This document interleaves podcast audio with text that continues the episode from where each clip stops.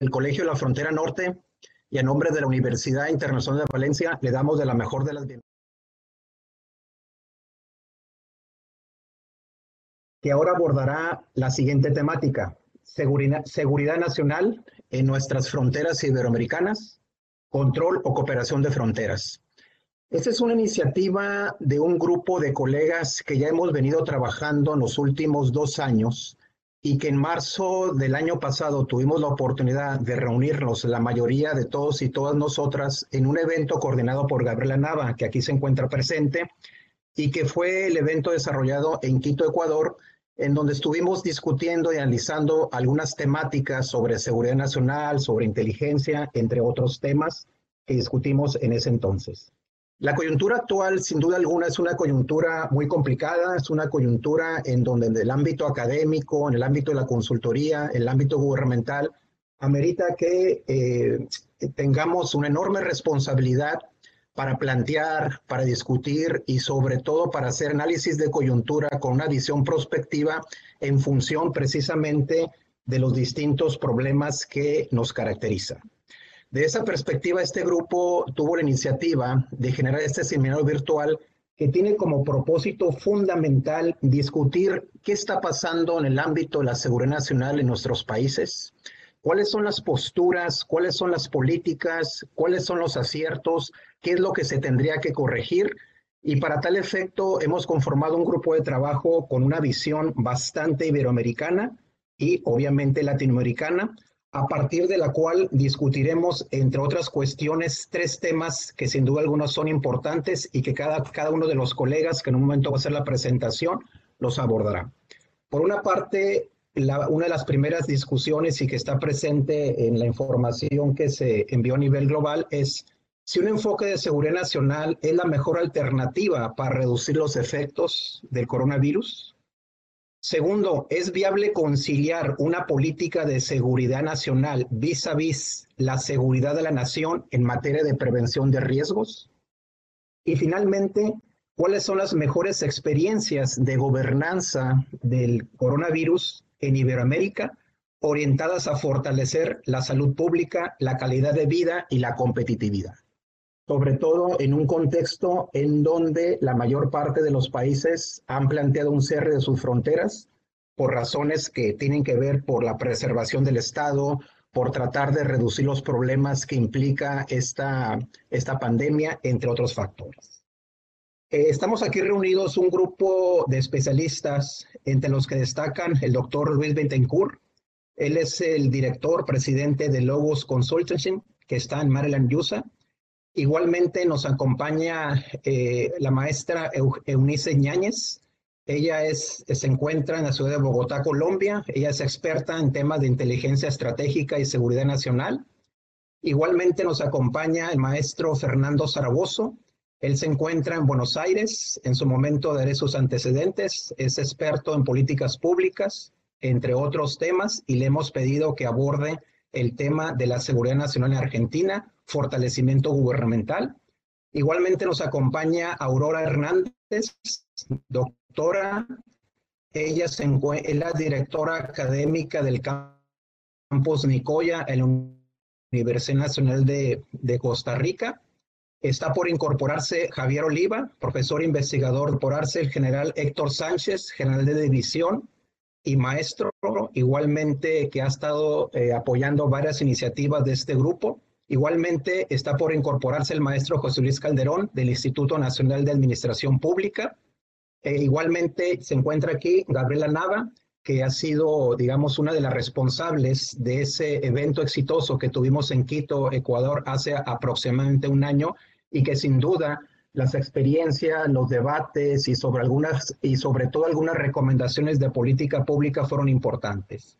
Igualmente me acompaña Cristian Moreno. Cristian Moreno es el, coordinador de, eh, de, en la Universidad Internacional de Valencia, con el cual estamos auspiciando este, este evento, que sin duda alguna eh, esperamos que sea de gran utilidad y sobre todo verlo desde esa perspectiva y sobre todo en función de las experiencias de los que aquí me acompañan.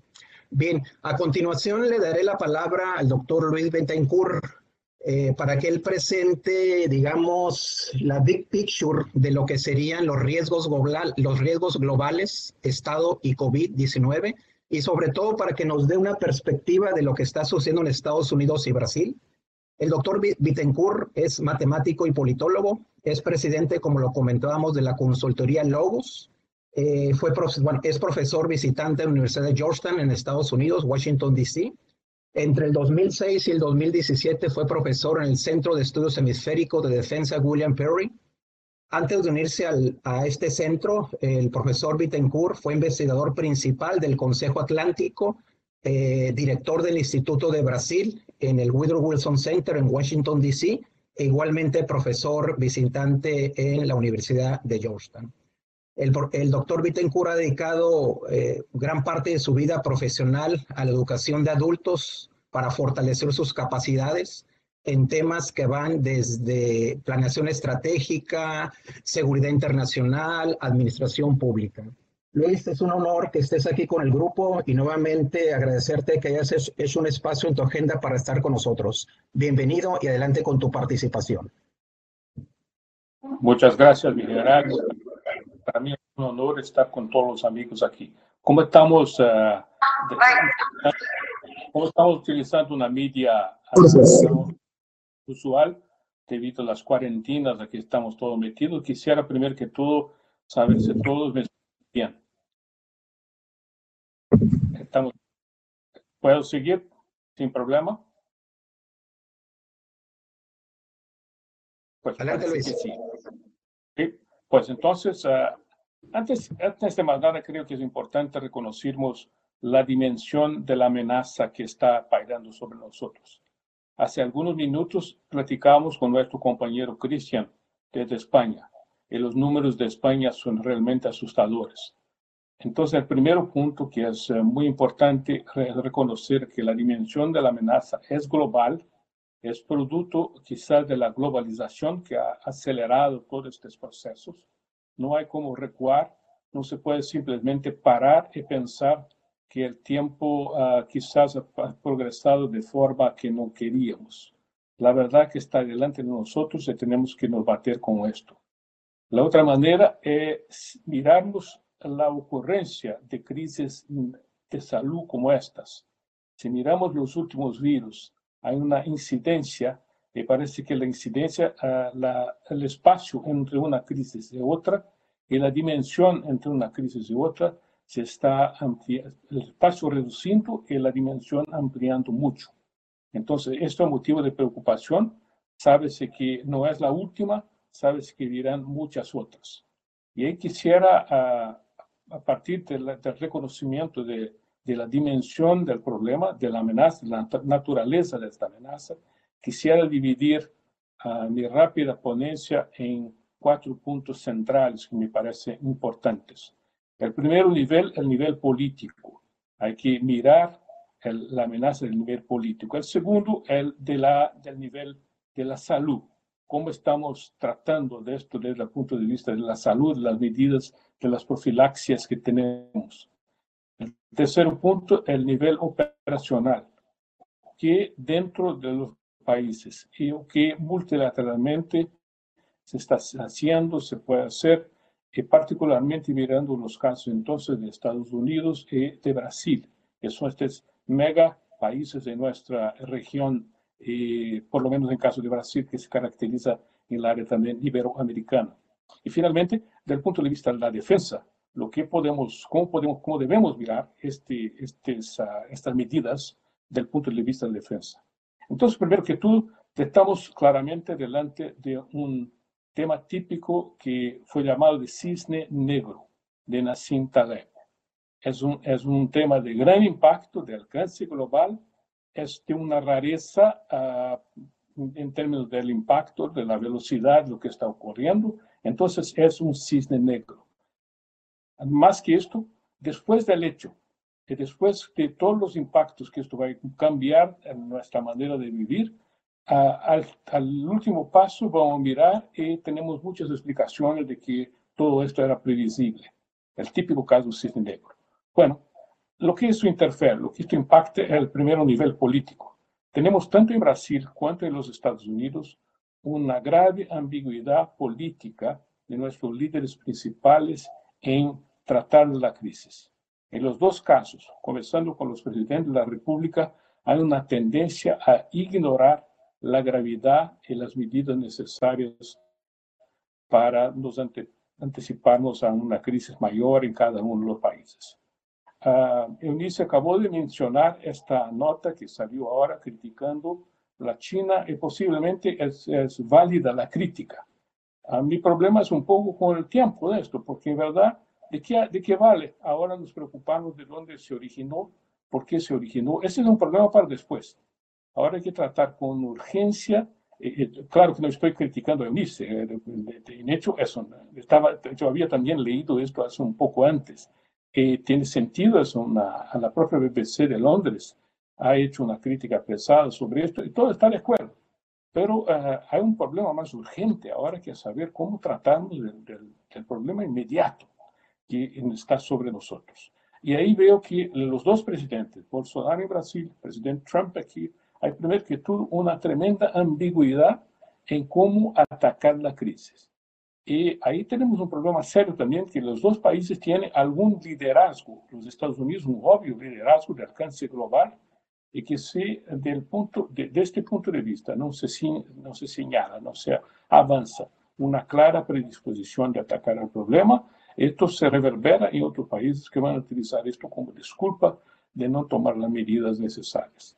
El presidente Bolsonaro de Brasil, de la misma manera, está metido en una ambigüedad atroz y el, dilema que se ha puesto es esto, uh, aislar las personas, como recomienda la Organización Mundial de la Salud, y dañar la economía del país, y por tanto con graves uh, daños para su futuro político, o tomar las medidas necesarias de aislamiento como medida inicial, fundamental, para salvar más vidas posibles. Uh, lo que estamos delante en este momento es de una profunda ambigüedad, por lo tanto, el nivel político en los dos casos. Uh, el nivel de la salud, curiosamente, tanto en Brasil cuanto en los Estados Unidos, se están adoptando medidas y uh, hasta donde se sabe son las correctas. Hay que aislar, hay que atacar los, los casos más graves, pero se está consciente de que estamos al comienzo del problema. Si miramos lo que ocurrió en los otros países, como China, como Italia, como España está ocurriendo ahora, eh, inmediatamente se concluye que las, las perspectivas en Brasil, por ejemplo, en los Estados Unidos, serán realmente mucho más graves. Nueva York está ya siendo un, un ejemplo de esto. Y el problema inicial es que nuestro sistema hospitalar no tiene capacidad para uh, tratar de tanta gente como uh, puede, como promete esta, esta uh, enfermedad, esta pandemia. Entonces, de todo modo, en el sistema de salud, el nivel salud, hay, una, hay maneras de respuesta, hay protocolos de respuesta y que están más o menos alineados con lo que nos aconsella la Organización Mundial de, Salud. Al otro nivel que no, me preocupa, el nivel operacional. Uh, ¿Cómo los hospitales van a hacer frente a el número de, de enfermos que eh, estarán. Y ahí hay un a nivel político, de nuevo, unas respuestas que son realmente asustadoras. Y dice, bueno, al final, esto ataca solamente a los viejitos, entonces eh, creo que mueran. Bueno, no es así. Esto tiene un, un costo tremendo y un costo uh, humanitario tremendo y un costo político que más tarde se va a percibir. Pero a nivel operacional, el problema central hoy es en cómo garantizar la asistencia médica para todos los que van a necesitar en un caso de pico de la crisis. En este sentido, las Fuerzas Armadas están allá ayudando. Ahí te comienza, comienzo a tocar en el tema de defensa. Eh, están uh, creando uh, hospitales, uh, hospitales de campaña que pueden ser utilizados, están movilizando respiradores, eh, están de acuerdo con sus protocolos emergencialmente, contingencialmente, tratando de uh, prepararse para una crisis mucho mayor. Que quizás no venga, tomara que no venga, pero la verdad que las Fuerzas Armadas están en este sentido uh, muy bien preparadas, están allá con sus protocolos, están con sus médicos, siendo preparados específicamente para este tipo de enfermedad, como si fuera una uh, acción de guerra. Esto acontece aquí en los Estados Unidos de manera muy discreta, uh, por cuenta de la Guardia Nacional norteamericana, y acontece, está aconteciendo en Brasil también de manera muy discreta. Y llegamos al punto de la defensa. Pues en Brasil se creó un gabinete de crisis y se, dejó, se dio su control a un general eh, que estaba ahora mismo nombrado para ser el jefe del gabinete civil, el general Braga Neto, eh, cuatro estrellas, y que fue antes el interventor en estado de Río de Janeiro. Uh, hace más o menos 10 días que fue nombrado. Uh, por tanto, es, es, mucho se requiere de ello una, qué medidas están siendo tomadas.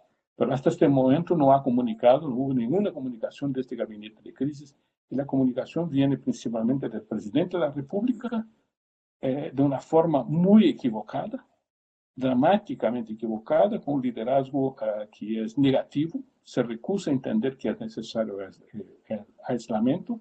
Los gobernadores ayer se pusieron contra el presidente, están tomando sus propias actitudes. Entonces hay un crisis político enorme que se está uh, tomando, creciendo por cuenta de esta uh, falta de liderazgo. Aquí en los Estados Unidos un poco parecido entre el presidente Trump y la área de salud de su uh, ministerio, que tiene hoy en día mucho más credibilidad que sus propias apariencias en la, en la televisión.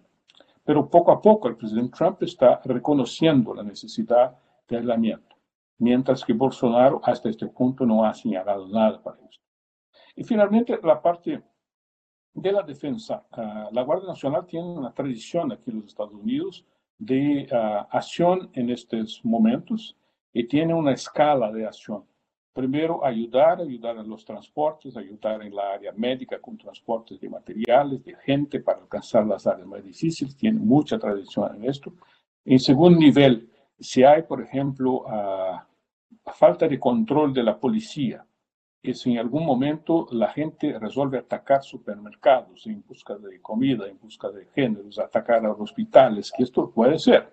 Si el Estado pierde el control de la situación, esto puede ocurrir en algún momento, con la población desesperada tentando encontrar una forma de ignorar. O abre espacio a criminales que se aprovechan de la misma situación para semear el caos y la desorden. Aquí hay entonces una escala de preparación para este tipo de, que no es muy, uh, divulgada, claro, pero uh, existe esto.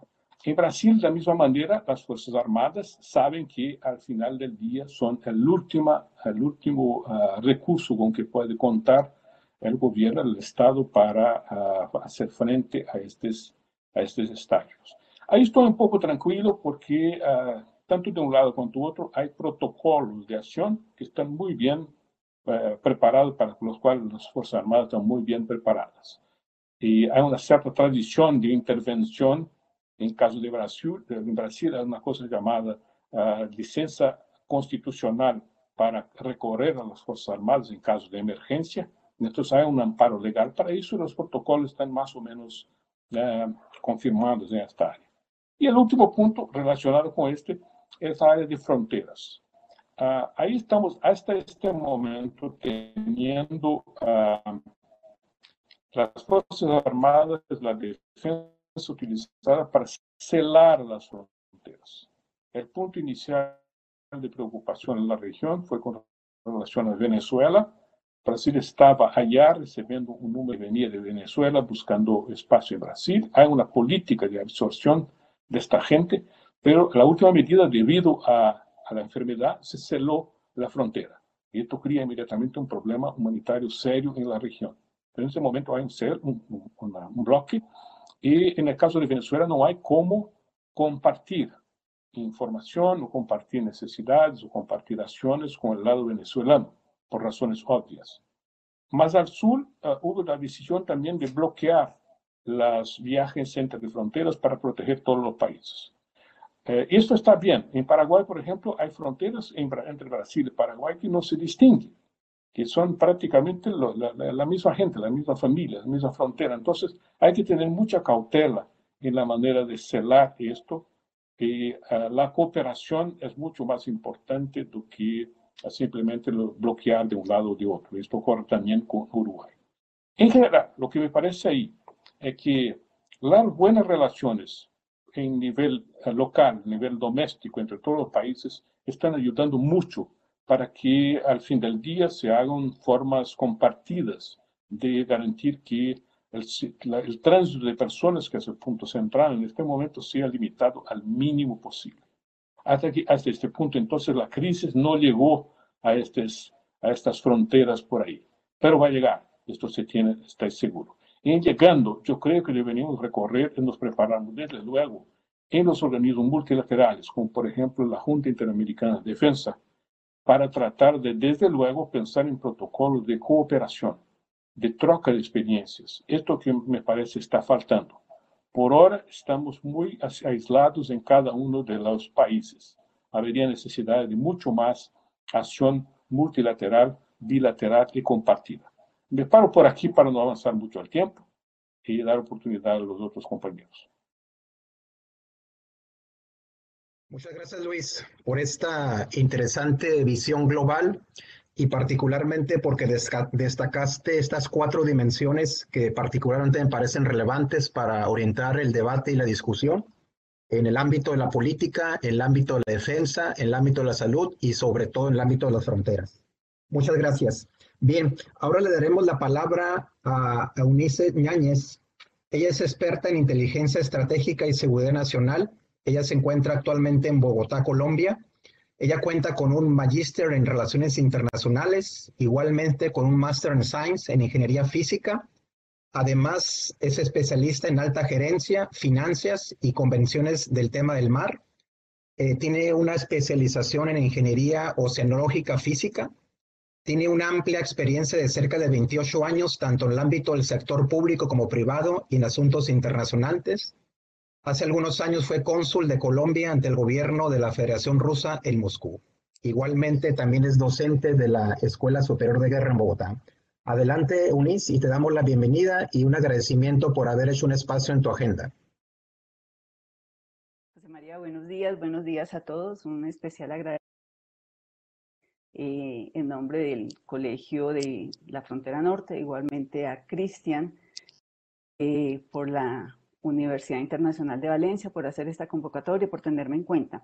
Efectivamente, esto es un tema de discusión actual y es un tema, eh, la pandemia que ya está presente en todos los países del sistema internacional, es un tema que nos convoca eh, para discutirlo desde las diferentes aristas desde las cuales debe ser discutida. Y la seguridad nacional es uno de ellos.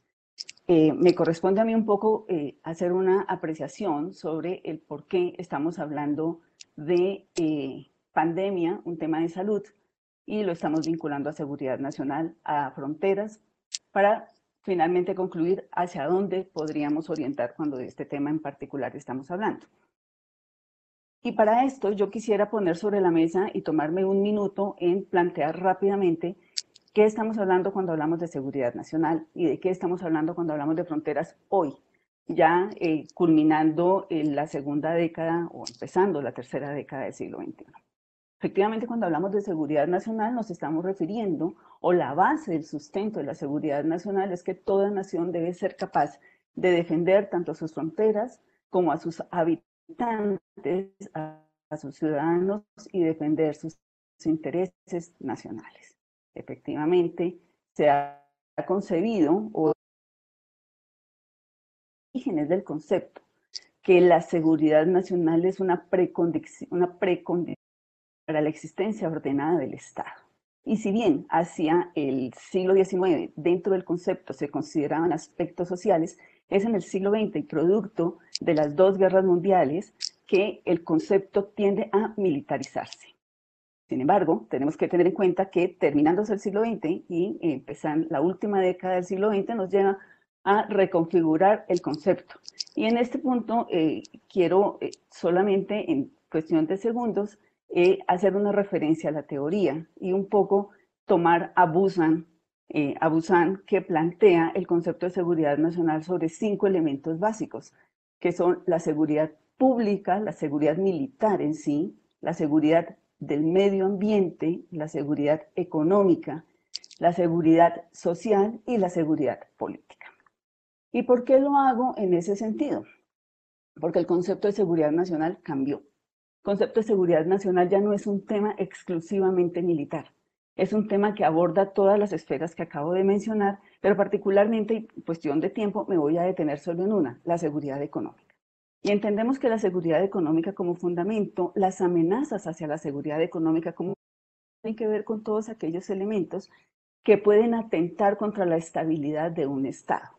Es decir, que ponen en peligro la de vida de los individuos. Y esto puede ser causado por diferentes factores, entre ellos una crisis.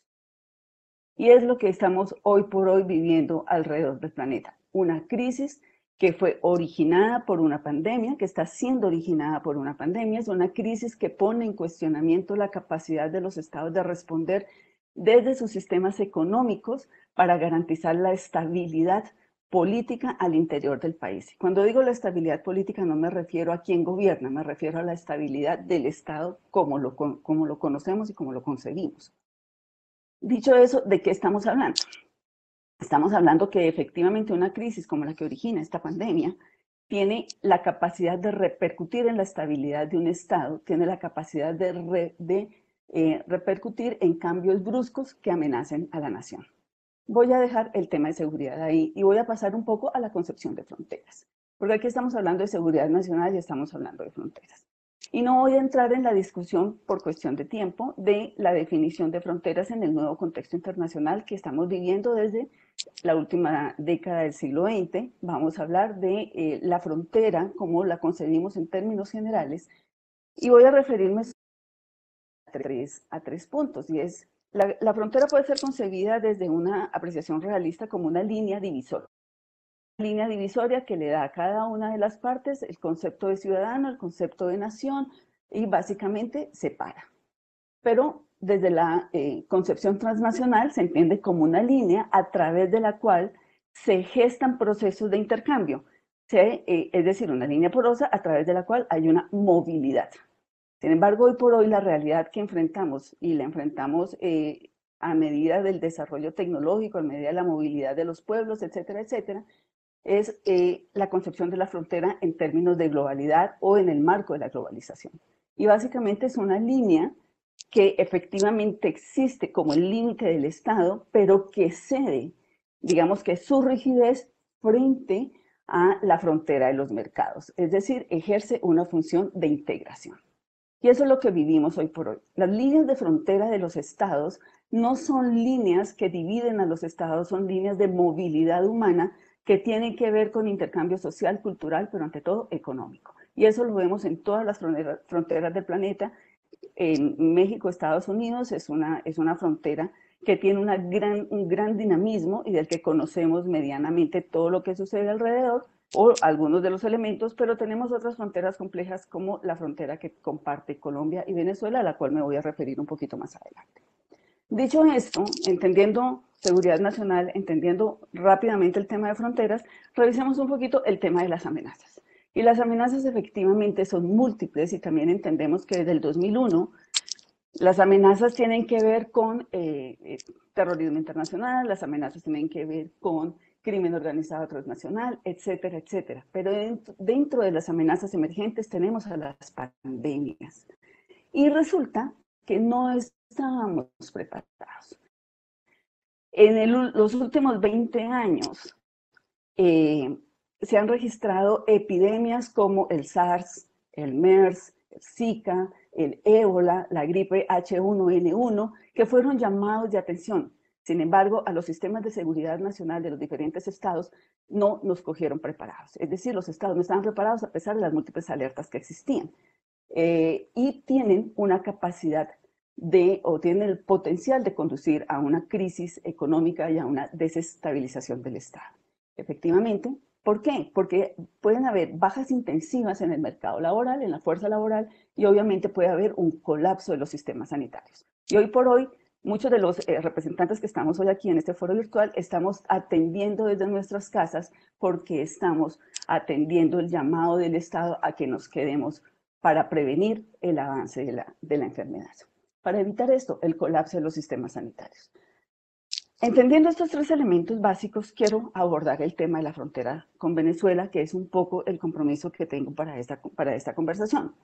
Colombia efectivamente está respondiendo a, este, eh, a esta situación que se está presentando en el orden internacional y particularmente está tomando medidas desde lo preventivo, trabajando desde febrero, pero una vez se registra el primer caso el 6 de marzo, empieza a tomar medidas de contención. Y se empiezan a tomar medidas de contención muy rápidamente, 11 de marzo, 17 de marzo, y vamos avanzando rápidamente. Y hoy nos, estamos en una cuarentena obligatoria a nivel nacional.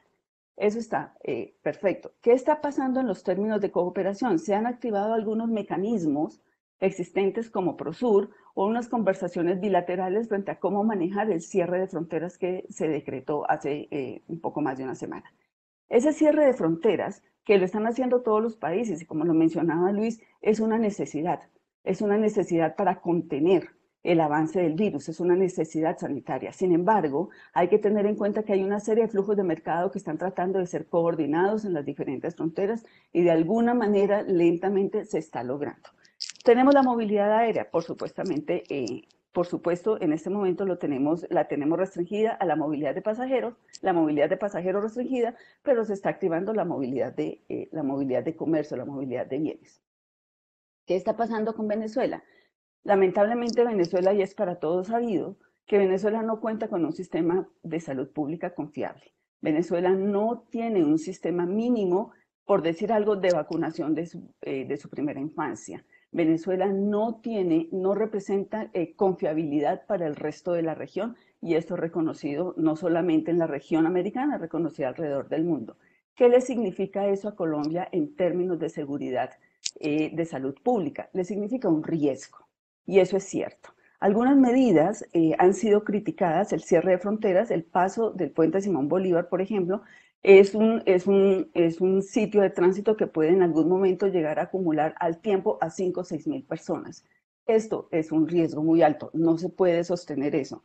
Que se activan las fronteras porosas, por supuesto que se activan las fronteras porosas, pero genera también una mayor capacidad de respuesta dentro del territorio para tratar de contener y ante todo seguramente se minimiza el flujo. Lo que tuvimos en los primeros días, una vez se decreta el cierre de la frontera, fue la salida de ciudadanos venezolanos que requerían entrar a su territorio. En ese orden de ideas de qué estamos hablando, es efectivamente Venezuela, eh, teniendo en cuenta que tiene una ausencia total de una política de efectiva en términos de salud pública, que no tiene credibilidad internacional, que no cuenta con insumos médicos, pero ante todo que no tiene servicios básicos establecidos ni siquiera en las grandes ciudades, no tiene servicio de agua potable, o no cuenta con, con, la, con la continuidad del servicio de agua potable a los hogares, no cuenta con la continuidad del servicio de energía eléctrica, por supuesto, eso establece que haya un riesgo para el sistema de salud, eh, de salud pública en, Colombia y particularmente en fronteras. Solamente para generar algunos datos, en, en la ciudad fronteriza de Cúcuta se tienen más partos de mujeres venezolanas que de mujeres colombianas.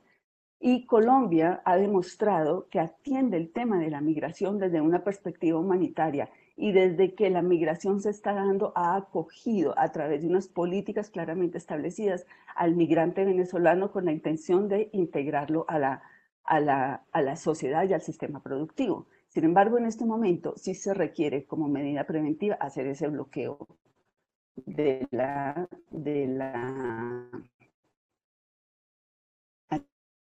hacerse bloqueo de la frontera y atender eh, al migrante que se encuentra en Colombia que efectivamente se está atendiendo y se está protegiendo dentro de todas las medidas que ha tomado el Estado. Con esto, ¿en qué estamos, ¿de qué estamos hablando? Y quiero llevar a un tema de conclusiones para no avanzar demasiado. Si estamos hablando de control y o cooperación, creo que efectivamente tiene que haber un control en las fronteras pero también creo que efectivamente tiene que haber un sistema de cooperación. Cuando estamos hablando de seguridad sanitaria, de pandemias que son la base de una amenaza hacia la seguridad económica y la seguridad pública de un Estado, tenemos que construir unos sistemas de seguridad colaborativa. Y ojalá esos sistemas de seguridad colaborativa que se construyan, se construyan atendiendo los intereses de los estados fronterizos, pero recordemos que las fronteras no van a ser solamente las fronteras terrestres. Tenemos las fronteras aéreas y tenemos las fronteras marítimas y las fronteras fluviales, lo que requiere una reconsideración de cómo estamos concibiendo la seguridad de los estados. No la seguridad de los estados se atiende a los intereses particulares de cada nación, tienen que encontrar como efectivamente lo encuentra, pero quizás nos toque trabajar un poco más allá en cómo cedemos algunos espacios conjuntamente para protegernos de lo que son amenazas globales que no estamos viniendo, que no estamos viendo llegar. Así como tenemos construida dentro de los sistemas de seguridad nacional sistemas de ciberdefensa o sistemas de protección de seguridad marítima o eh, otro tipo de sistemas de seguridad que nos toca construir un sistema internacional de seguridad pública en términos de salud. Así existe en el marco de las organizaciones internacionales programas para atender la seguridad en función de la proliferación de armas nucleares mm, o de destrucción masiva. Tenemos que entender que los microbios, las pandemias, los virus, las bacterias son parte de ese arsenal de amenazas que está atentando contra todos los estados. Dicho eso, una conclusión general es, creo que sí estamos a puertas de trabajar en términos de control en fronteras como en términos de cooperación, creo que son dos conceptos que no son excluyentes para el manejo.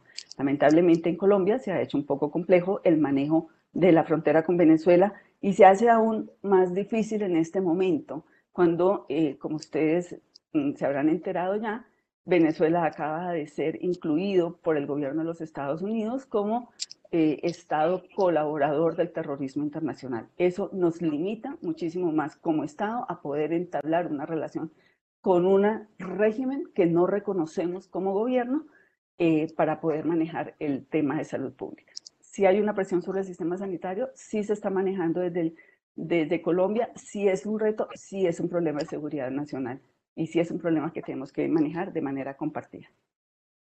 Muchísimas gracias. Muchas gracias, profesora Unis eh, Ñañez, por esta excelente intervención en donde se abordaron precisamente estos retos de la gestión transfronteriza con, con Venezuela en un contexto en donde desafortunadamente hay limitaciones del Estado venezolano y particularmente considerando las últimas restricciones establecidas por Estados Unidos. Igualmente nos pareció importante esta reflexión acerca de que desafortunadamente los estados no estábamos preparados para gestionar de una manera eficaz y eficiente esta pandemia, no obstante los antecedentes de epidemias anteriores. Muchas gracias y en su momento le damos la palabra para atender una pregunta que nos hacen precisamente desde Bogotá. Bien, a continuación le daremos la palabra al maestro Fernando Zaragoza, eh, a Fernando le hemos pedido que nos dé una reflexión acerca de cómo se está construyendo, en este caso en Argentina, esta política de seguridad nacional. ¿Se fortalece o no se fortalece? Fernando Zaragoza es abogado, eh, tiene un magíster en políticas públicas, es egresado del Centro Hemisférico de Estudios para la Defensa William Perry en Washington, D.C., especialmente en el curso de Estrategias y Políticas de Defensa, Gobernanza y Gobernabilidad contra el crimen organizado. Igualmente, eh, también cuenta con estudios del Centro Europeo de Estudios de Seguridad, George Marshall, especialmente en los programas antinarcóticos y tráficos ilícitos, seguridad internacional, entre otros temas. Se ha desempeñado como funcionario público por cerca de 21 años en el Ministerio de Justicia de la Nación, en el caso de Argentina, en Argentina, igualmente en el Ministerio de la Seguridad de la Nación y en el Poder Judicial del Gobierno argentino. Igualmente, Fernando, encantado que nos puedas acompañar en esta reflexión y en este debate. Adelante. José, muchísimas gracias. ¿Se me escucha bien? ¿Todo bien? ¿Se me escucha? Excelente, adelante. Sí. Perfecto. Por a ti por, por haberme convocado.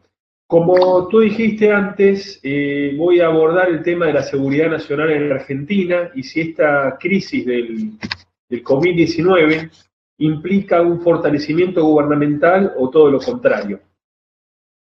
Yo creo que no hay ninguna duda de que estamos ante una emergencia que pocos hubieran imaginado.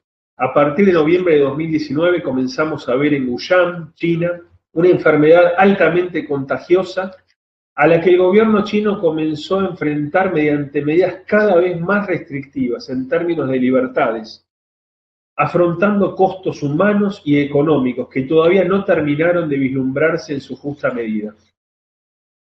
Progresivamente esta enfermedad se fue trasladando a otros países, tomando especial magnitud en países de Europa, Irán, Corea del Sur, etc. En un comienzo, la Organización Mundial de Salud tuvo un papel conservador para considerar la pandemia, concepto previsto para una enfermedad que se esparce en las comunidades de múltiples continentes. En determinado momento, la Organización Mundial de Salud calificó a COVID como pandemia. ¿Y con qué propósito lo hizo? asignarle un significado de que hay que estar alerta, para estar preparado para atender una serie de brotes y, y la transmisión en la comunidad en, varios lugares al mismo tiempo. ¿Qué implicaba estar preparado? Que los científicos del mundo empiecen a pensar en el desarrollo de test para diagnósticos, drogas, vacunas y tratamientos. La ciencia actuó con bastante rapidez. Tenemos Independientemente de las críticas que se le puedan hacer a China, los científicos chinos tuvieron un papel muy destacado para combatir esta, esta crisis. Utilizaron enfoques epistemológicos novedosos y eficaces. Pudieron determinar algunas particularidades de este virus. Pero esta tendencia de que hay que actuar con celeridad, muchas veces eh, esta, la celeridad propia que tratan de darle los científicos en este tipo de situaciones, muchas veces no es compartida por las autoridades eh, que, tienen otras prioridades y enfoques. En el caso de mi país, Argentina, es célebre una declaración realizada por el ministro de Salud de Argentina, que la dio el 22 de enero de 2020, en la que afirmaba que era imposible que el COVID-19 llegara a la Argentina. Mencionaba distintas circunstancias, el tema del clima, cuestiones estacionales, comparándola con otras situaciones previstas mencionadas antes, antes el N1H1, el SARS y otras eh, epidemias que de alguna manera afectaron a otros países. Lamentablemente este diagnóstico errado eh, enseguida, eh, enseguida quedó en evidencia porque empezaron al día de hoy en Argentina, hoy tenemos 502 confirmados y 5 fallecidos es fácil darse cuenta de que la pandemia, el, COVID-19, podía llegar a la Argentina. En el momento que el ministro de Salud hizo estas declaraciones, la prioridad de su cartera era poner en ejecución la decisión de implementar una política que era la interrupción voluntaria del embarazo, lo que se llama aborto. Esta era una política decidida por el presidente y por el nuevo gobierno que acababa de asumir eh, funciones.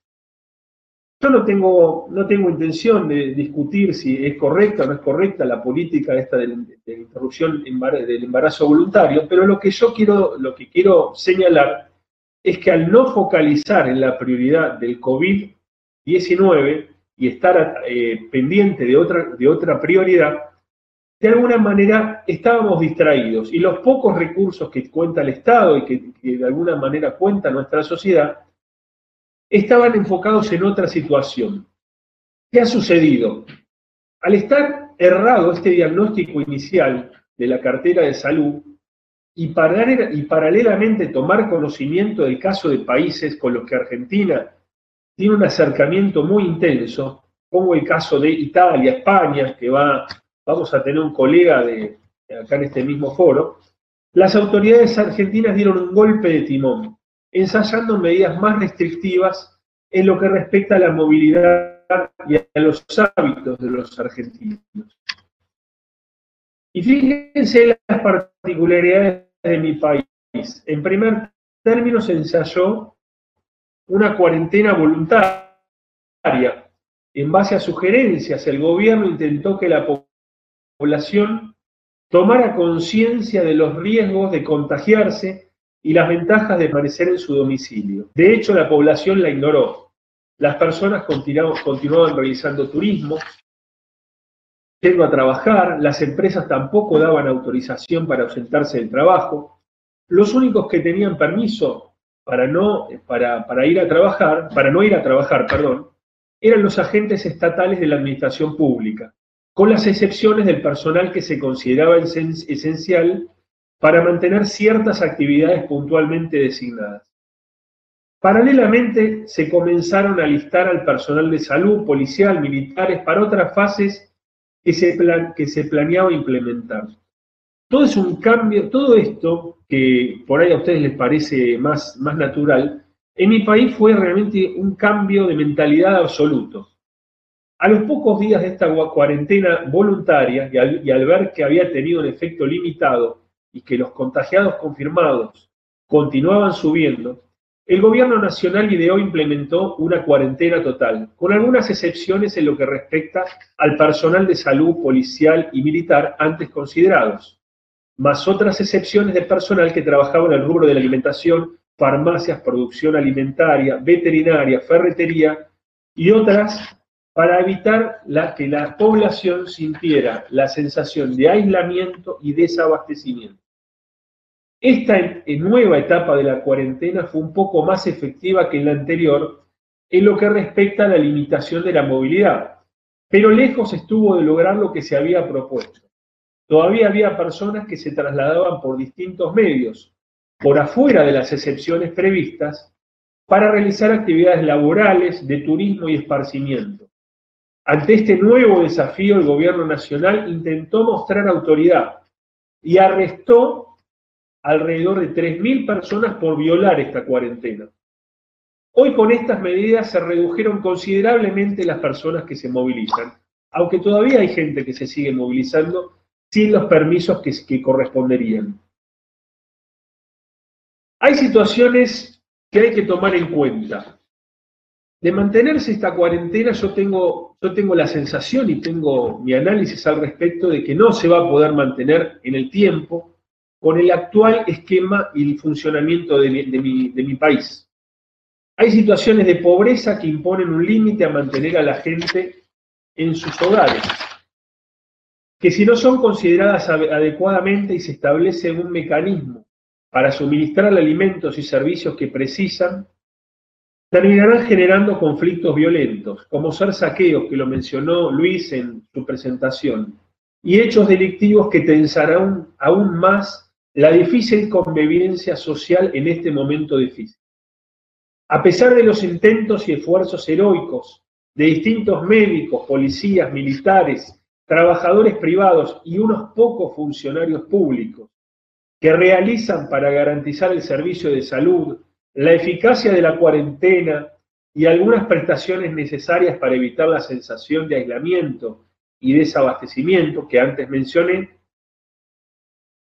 por dos factores entiendo que van a ser inalcanzables mantenerse en el tiempo. En primer término, hay que pensar en la magnitud del esfuerzo que requiere para mi país esta emergencia. Y en segundo término, donde quiero poner el foco, es porque mi país no cuenta con un aparato administrativo profesionalizado que pueda realizar eficientemente la, la, tarea que hoy se planea realizar con las Fuerzas Armadas y otras dependencias. Las Fuerzas Armadas están preparadas para una situación así. Se preparan, para este tipo de contingencias. Pero realmente hay situaciones que las superan.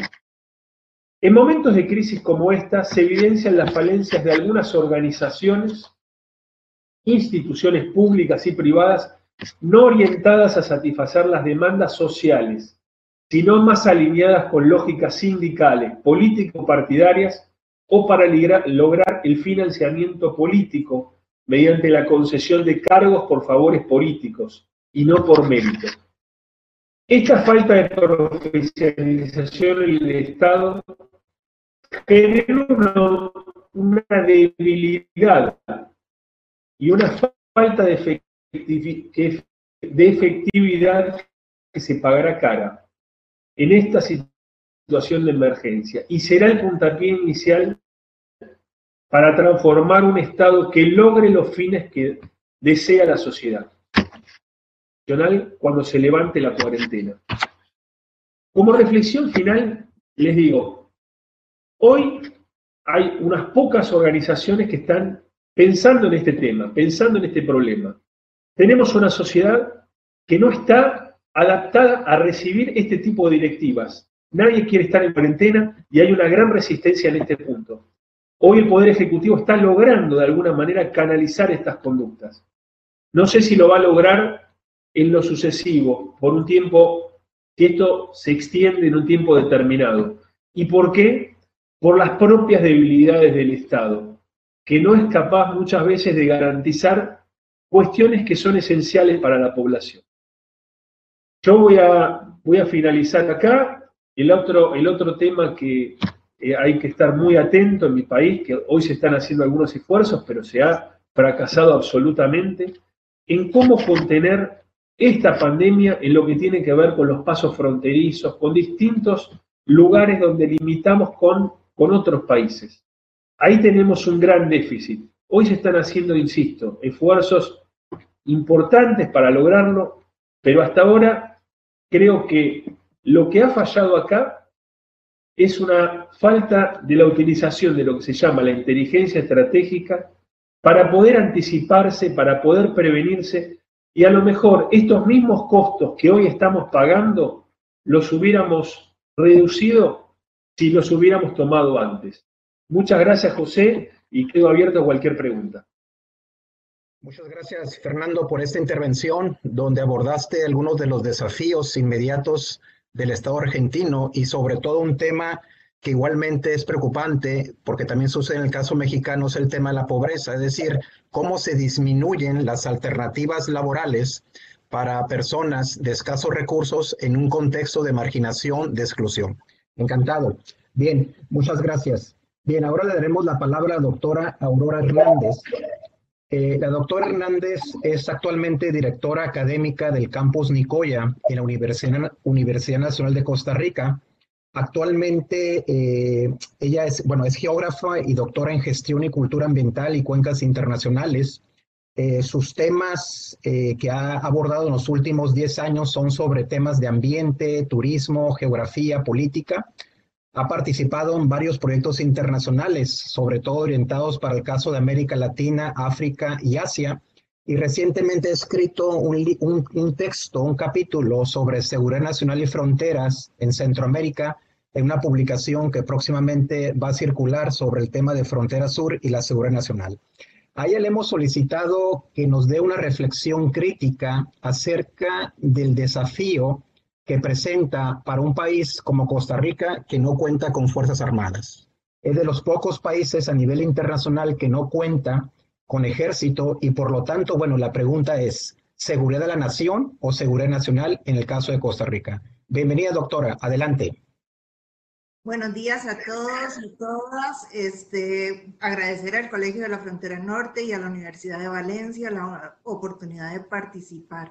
Yo no quiero repetirme con los compañeros que han participado y entonces quiero partir de, de, elementos muy importantes que ellos ya nos han señalado.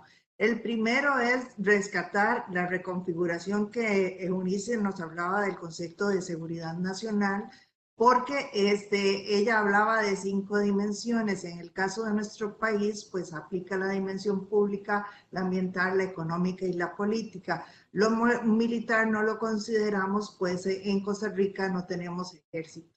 Don Luis nos eh, habló de algo muy importante en estos momentos y que pues tiene que, nos toca como, como eh, repensarlo muchísimo, que es el costo humanitario, político y el costo eh, económico que tiene la situación actual sobre cada una de, nuestras naciones y, bueno, sobre el planeta en general.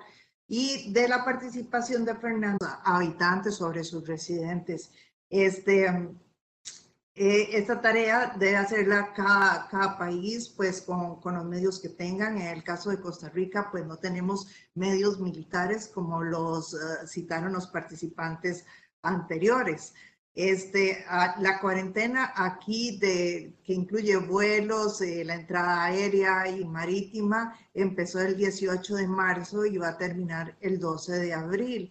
Esto quiero empezar señalándolo porque es muy importante para nuestro país, pues mucho del Producto Interno Bruto proviene del ingreso de visitantes y justo hoy en las noticias decían que pues tenemos eh, cero visitación en el país, cero turismo y 201 casos confirmados al día de ayer.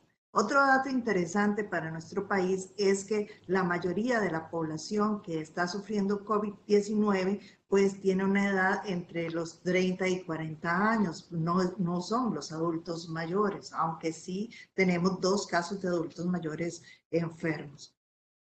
Bueno, este, la pregunta aquí es cómo un Estado-nación como el costarricense puede hacerse cargo de situaciones de emergencia que van como desde los desastres hidrometeorológicos hasta situaciones como las de enfermedades y el control de su propagación, vigilancia e incluso a la coerción, ¿verdad? Que, que de repente alguno podría pensar que es necesaria.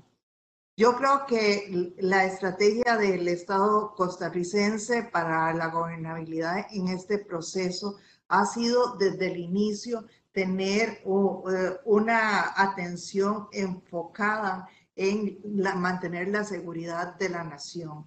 ¿A mantenerla en qué sentido? Pues llamando al aislamiento desde el principio, este, con muchísima información disponible sobre cómo podemos mantener medidas de higiene y que esas medidas de higiene y, y esa información sea capaz de llegar a, a, todos los niveles de la población. Pues eso ha ayudado a generar confianza y también conocimiento sobre cómo tratar la enfermedad. Por supuesto, como en todos los países, hay personas que pues no, no, no se acogieron rápidamente a la cuarentena y pues la desobedecieron y eso obligó al cierre de bares y otros centros públicos a disminuir los aforos a la mitad este, de, de las capacidades, luego cerrar este, los centros educativos y luego pues eh, recurrir a otras medidas como las del teletrabajo. Este, yo creo que eso sería el primer nivel, el nivel de, de, atención en escala de seguridad país, de todo el país, pero también tenemos otros niveles de atención que son muy importantes, que van eh, a determinar los procesos de gobernabilidad y en las comunidades, en las regiones que para mí son de, determinantes. El primero de ellos es que en el país, no solo para esta este, enfermedad, sino de forma general, funciona un nivel de institucionalidad formal comunal que es para la atención de emergencias y está ahí en esos comités municipales de atención de emergencias que son eh, guiados de, de, la Comisión Nacional de Emergencias desde el Estado costarricense, este, toda la institucionalidad regional, incluso la Universidad Nacional, yo soy miembro de, del comité de, de Nicoya, pues formamos parte eh, de, de, eso, de ese mecanismo. ¿Qué es la importancia de este mecanismo? Es que no solamente permite en momentos de crisis tomar decisiones y planificar, sino que en momentos en que no hay crisis también se puede hacer evaluación de vulnerabilidades y de potenciales amenazas en cada una de las comunidades y depende de las amenazas y las vulnerabilidades identificadas este, pues la búsqueda en otras instituciones del Estado a nivel central, pues del apoyo. En este sentido, pues eh, puedo referirme en, eh, al Instituto Meteorológico Nacional, que es muy importante en este momento porque, en nuestra región, porque es una región seca, es suficiente agua potable, ¿verdad? Y entonces instituciones como acueductos y alcantarillados también, no solo eh, a nivel local, sino a nivel nacional, pues están llamados a, a, a atender. Este, lo importante es que en esta institucionalidad local este, la información que se genera en los espacios es confidencial y se señala que solo será transmitida aquella que pues se pueda garantizar que lleva pues total transparencia, que no genera pánico y que garantiza la intimidad de las personas que están este, eh, eh, involucradas en las situaciones. En este caso, las personas que potencialmente pueden estar infectadas con COVID o están siendo atendidas por COVID. Este, el, otro punto de gobernanza, el segundo importante, es la comunicación abierta y los datos exactos. Para mantener la gobernanza tanto nacional como local, es necesario que el Estado cree confianza. El Estado costarricense ha creado confianza en nosotros, en nuestro ministro de Salud, que está al frente de la emergencia, y entonces, sin fuerzas de coerción, la población tiene que confiar en esa persona que está armando, en el presidente y en el ministro de Salud y el presidente de la Caja Costarricense del Seguro Social. Todos los días, todas las personas eh, estamos esperando desde Casa Presidencial el avance de los acontecimientos y lo más importante es la información y cómo eh, nos hacen pues sentir acompañados, creando credibilidad y eso pues es fundamental para crear este, calma también. El pánico ha sido pues eh, también pues eh, parte de la crisis y pues creo que ya lo estamos manejando con, con la información. Eh, el tercer punto importante para crear gobernabilidad sin instituciones armadas es la participación de las instituciones del Estado y las empresas. Este, para sorpresa de muchos y dichosamente para otros, pues eh, tenemos eh, empresas estatales que en muchas ocasiones las hemos tenido que defender en luchas sociales y que operan este, en estos casos de crisis manteniendo el control de aspectos claves como el abastecimiento de los combustibles, la electricidad, el agua, el internet, el correo, hasta asuntos como el alcohol y el gel que los provee la Fábrica Nacional de, Licores, que son fundamentales para la atención del COVID. ¿Por qué esto es importante? Porque el Estado puede mantener el control en, en, el caso de artículos fundamentales para la atención de la emergencia y mantenerlo fuera de procesos de especulación. Además, garantiza servicios de comunicación y correos que pueden entregar este, desde mensajes para la salud, todos los días nos llegan mensajes desde, la, desde el ICE, que es la, la compañía encargada nacional de la telefonía, sobre cómo debemos cuidarnos, hasta productos como alcohol y el gel que se pueden encargar por casilleros de correos de Costa Rica.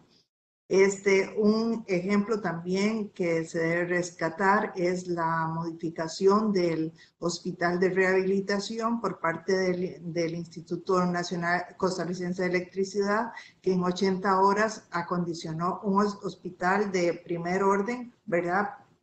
dotado para atender casos de complicaciones del COVID-19. Un cuarto punto que considero sumamente importante es el punto de un sistema de salud para todos y sobre todo un sistema de salud fortalecido y que tiene las capacidades eh, para atendernos. El sistema de salud tiene áreas rectoras de salud que este, en este momento están activadas y son los comandantes, por así decirlo, de los comités municipales de emergencia en los que participamos por ejemplo, ahora en la Comisión Municipal de Emergencia está pues comandándola el Ministerio de Salud con la caja, con bomberos, Cruz Roja, acueductos, Fuerza Pública y otras instituciones. También este, el quinto punto, y ya para ir terminando, es el de cultura las personas tienen que confiar, confiar en lo que está haciendo el Estado y para esto hay que tener comunicaciones transparentes, aumentando, por ejemplo, el ancho de banda del Internet, ¿verdad? Como hizo el ICE, para que todos tengamos, o la mucha parte de la población tenga comunicación. Hay otra parte que, que pues como en todos los estados no tiene acceso a Internet. El gobierno de la República nos envía mensajes a los celulares sobre cómo cuidarnos, aunque estemos en aislamiento. También se han creado líneas de contacto de emergencia eh, y además este, se nos ha indicado este, si se puede o no salir de la casa, en qué situaciones usted puede salir de su casa y este, las medidas de salud que debe, eh, debe tener cuando sale de la casa un día de estos pasó algo muy curioso y, este, desde el punto de vista de, de lo cultural y fue el sobrevuelo de la Virgen de los Ángeles acá en Costa Rica. Este, a los adultos mayores, pues el sobrevuelo de, de, la imagen de la Virgen de los Ángeles pues les atendió aspectos muy importantes como la serenidad y pues eh, esa necesidad religiosa de, de, encomendarse. Entonces hubo este, aquí algo importante, no tenemos fuerzas aéreas y se hace mucho eh, esfuerzo económico por el país por atender pues a una población adulta mayor eh, que es creyente y pues eso valoramos que no tiene precio porque genera calma. Este, y en términos de los pasos de fronteras, pues como podemos imaginar, como nos decían los participantes anteriores, pues se pueden impermeabilizar los flujos de, de personas, pero al final son casi inevitables porque las familias son pues viven a ambos lados de la frontera, hay una dinámica de comunidades y otras actividades que ocurren incluso irregulares o ilegales, aunque hay presencia del Estado en este momento en las fronteras, pues tratando de que haya la menor penetración por las personas. Entonces, en ese sentido, deseo rescatar que el límite sí nos está dividiendo en este momento y este, pues en, están las fronteras pues cerradas.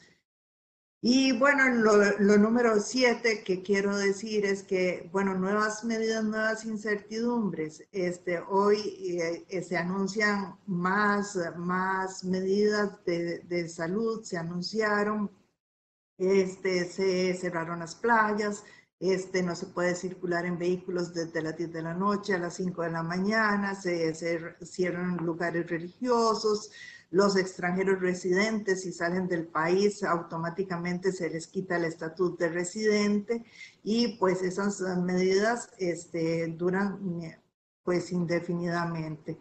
Eh, otra cosa importante que nos, que nos estamos preguntando por acá es que muchos de los datos que estamos recibiendo son datos de países que no son tropicales y pues hay que preguntarnos, bueno, ¿cómo puede ser la evolución de la enfermedad en países tropicales como el de nosotros, con este, temperaturas altas, muchísima humedad, sobre todo cuando hablamos de que el COVID puede tener pues implicaciones respiratorias para las personas.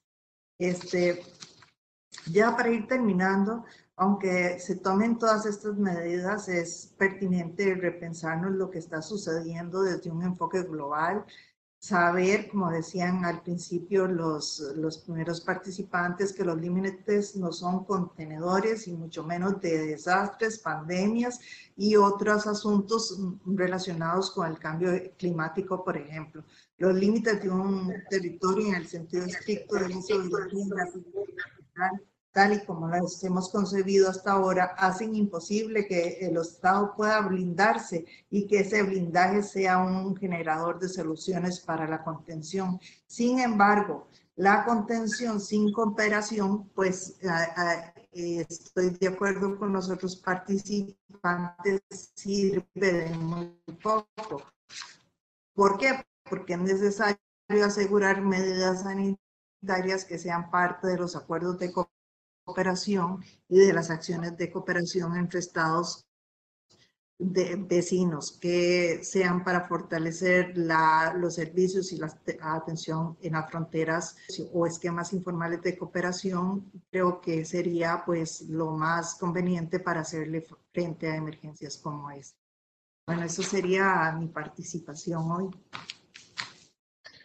Muchas gracias, Aurora, por esta intervención en donde abordaste algunos de los avances en la institucionalización de la política de prevención con respecto al coronavirus, algunos de los alcances del hecho de que Costa Rica no tenga un ejército formalmente hablando, lo cual implica sin duda alguna un papel destacado por parte del Estado y las fuerzas policiales. Bien, muchas gracias eh, y un abrazo hasta, hasta Nicoya. Bien, ahora le daremos la palabra al general de división del Diplomado del Estado Mayor y maestro general Héctor Sánchez Gutiérrez. Héctor Sánchez Gutiérrez ha sido desde hace varios años un colega eh, que ha estado apoyando los distintos seminarios que hemos llevado a cabo en los últimos 10 años sobre seguridad nacional y fronteras. El general Héctor Sánchez eh, es un militar en situación de retiro con cerca de 48 años de servicio en el ejército mexicano. Ha tenido prácticamente una, todos los puestos que existen en la Secretaría de Defensa Nacional. Eh, solo le falta ser secretario. Bueno, pudo haber sido secretario, pero bueno, las coyunturas son particulares. Entre otros puestos ha tenido el de haber sido jefe de la sección tercera en el Estado Mayor Presidencial, jefe de operaciones en la Unidad de Servicios de Protección, jefe de la sección cuarta del Estado Mayor de la Defensa Nacional, agregado militar en diferentes embajadas de México, en, la URSS, en Polonia, en Rumanía, etcétera, ¿no? Ha estado como mando único en distintas operaciones de delincuencia organizada en los estados de Baja California, Guerrero, Michoacán, Nuevo León Igualmente ha sido secretario de Seguridad Pública en estados como Zacatecas. General, como siempre, bienvenido a este grupo y encantado con su participación. Adelante. Muchas gracias, querido, querido amigo. Un gusto estar con ustedes, como siempre, y reencontrarme con colegas tan distinguidos y a los que aprecio verdaderamente. Eh, el tema de la seguridad multidimensional y las pandemias, quiero iniciarlo eh, eh, indicando que la seguridad nacional con enfoque multidimensional atiende los siguientes criterios. La seguridad es una condición. Su objeto y fin es el individuo. Todos los eventos sociales, políticos, económicos, tecnológicos, culturales y demás son originados por múltiples causas y factores. Por lo tanto, deben ser atendidos mediante la identificación y las acciones de las instancias estatales y no estatales que tienen atribuciones y capacidades para solventarlo, mediante la cooperación y la colaboración. Vale mencionar que la atención de la actual pandemia encaja perfectamente en estos criterios.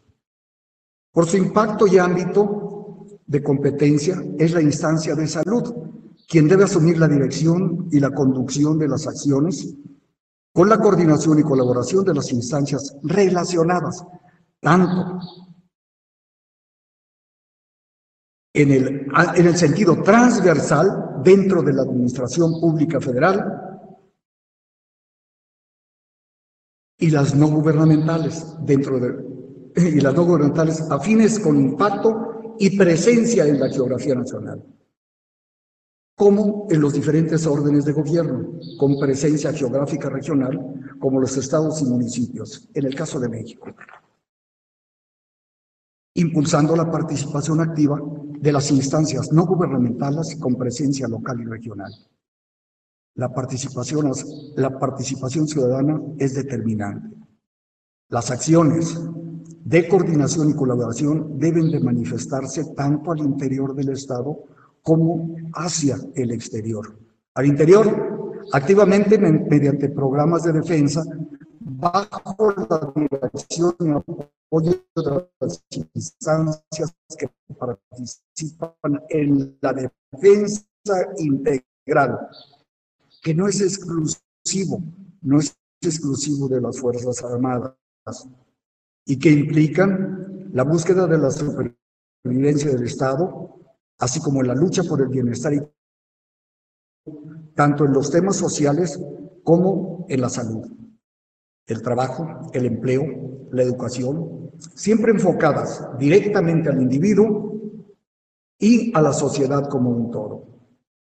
Al exterior, se debe de manejar la diplomacia como la instancia que debe buscar la coordinación y colaboración. Soy insistente en hablar de coordinación y de colaboración, porque es fundamental, no es únicamente un intercambio de información, sino debe de haber, debe haber una cooperación, una coordinación y una colaboración en todas las acciones para atender un tema tan importante como en este caso que no tiene fronteras. Una pandemia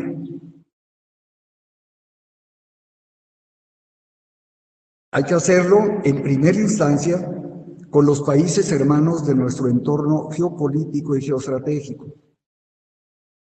En primera instancia, destacando en el caso de la pandemia que, unos, que nos ocupa la protección ante la presencia inevitable, obsesionada por la gran movilidad global, de los, de los procedentes, de los procedentes de los países que ya están siendo golpeados por los efectos de este virus.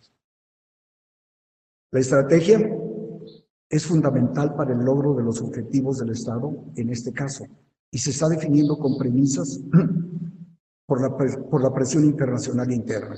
El organismo internacional responsable actúa con base en las experiencias que origina el impacto intempestivo en los primeros países afectados y las consecuentes tratan de identificar y priorizar los riesgos con base en criterios científicos y las capacidades que cada uno dispone. La contención sigue siendo la prioridad. La organización para enfrentarla se empieza a manifestar. En México, las Fuerzas Armadas plantean un plan de acción integral basado en la estructura y experiencias de un modelo probado con la identificación de las capacidades existentes y la determinación de necesidades acorde a la magnitud del problema. El plan DN3 eh, es un, un modelo, como ya lo mencioné, un modelo probado, un modelo que tiene muchos años que lo aplicamos, un modelo que ha ido evolucionando, que se ha ido actualizando constantemente y que implica, implica la atención de tres fases. Pero que nos quede claro, el plan DN3, que significa Defensa Nacional 3, el DN1 atiende la defensa exterior, el DN2 atiende la seguridad interior y el DN3 atiende el auxilio a la población civil. El auxilio a la población civil que implica eh, eh, el, DN3, que implica la identificación de los problemas, que ya la tenemos eh, definido de alguna manera por la información de los científicos, y esa prevención dentro de las Fuerzas Armadas es la preparación para el auxilio. Las medidas preventivas de salud deben de quedar y han quedado en manos de las instancias de salud, quien es la responsable de atenderla. Ahora vamos a la preparación que ya se ha venido dando para preparar albergues, que ya tenemos un inventario que se ha utilizado para diferentes eh, eh, eh, instancias, como en el caso de, los, de las inundaciones en las áreas geográficas donde impactan las, las, las, inundaciones, los tenemos los terremotos, que tenemos las zonas geográficas bien definidas. Para eso siempre hay que tener, tenemos eh, identificados un, inventario de albergues con diferentes capacidades que se pueden activar para esto y que ya se están determinando. En la presentación que se hizo del DN3, actualmente, la Secretaría de la Defensa Nacional para este caso, eh, eh, señala, identifica las zonas donde se están dando las, eh, se está presentando los efectos de esa pandemia, donde tenemos casos, y se empieza a coordinar con las autoridades locales desde el punto de vista geográfico para activar estos albergues. Se tiene previsto, se tiene previsto el, la contratación, no tenemos la capacidad la capacidad de las instalaciones eh, eh, sanitarias de las Fuerzas Armadas son para atender a los miembros de las Fuerzas Armadas y sus derechos para este auxilio. Se hizo la programación, la determinación de necesidades, que es lo que se requiere, y por supuesto, como marca toda administración, la presupuestación para el equipamiento, eh, para el equipamiento y la obtención de los recursos humanos necesarios para atenderlo. El plan BN3 está en su segunda fase para, y en la etapa de equipamiento y en la coordinación estatal. Eh, como, como podemos ver, eh, las Fuerzas Armadas participan en el auxilio, en el auxilio. ¿Qué implica una estrategia? Una estrategia implica, sobre todo de, de esta magnitud, implica la definición de, de, objetivos. Los objetivos particulares son básicamente aminorar, disminuir contener los daños que se venga, los daños que pueda sufrir la población. La seguridad multidimensional es multi, atiende factores diversos y deben de participar instancias de todos los niveles que tengan que ver. ¿Qué es lo que nos estamos, eh, eh, eh, a qué nos estamos enfrentando? A una, a una, a una crisis severa de salud en la que se necesita el esfuerzo de todos. La estrategia, como decía, como empecé a, a mencionarlos, implica, implica tres vertientes. Una que es la política social.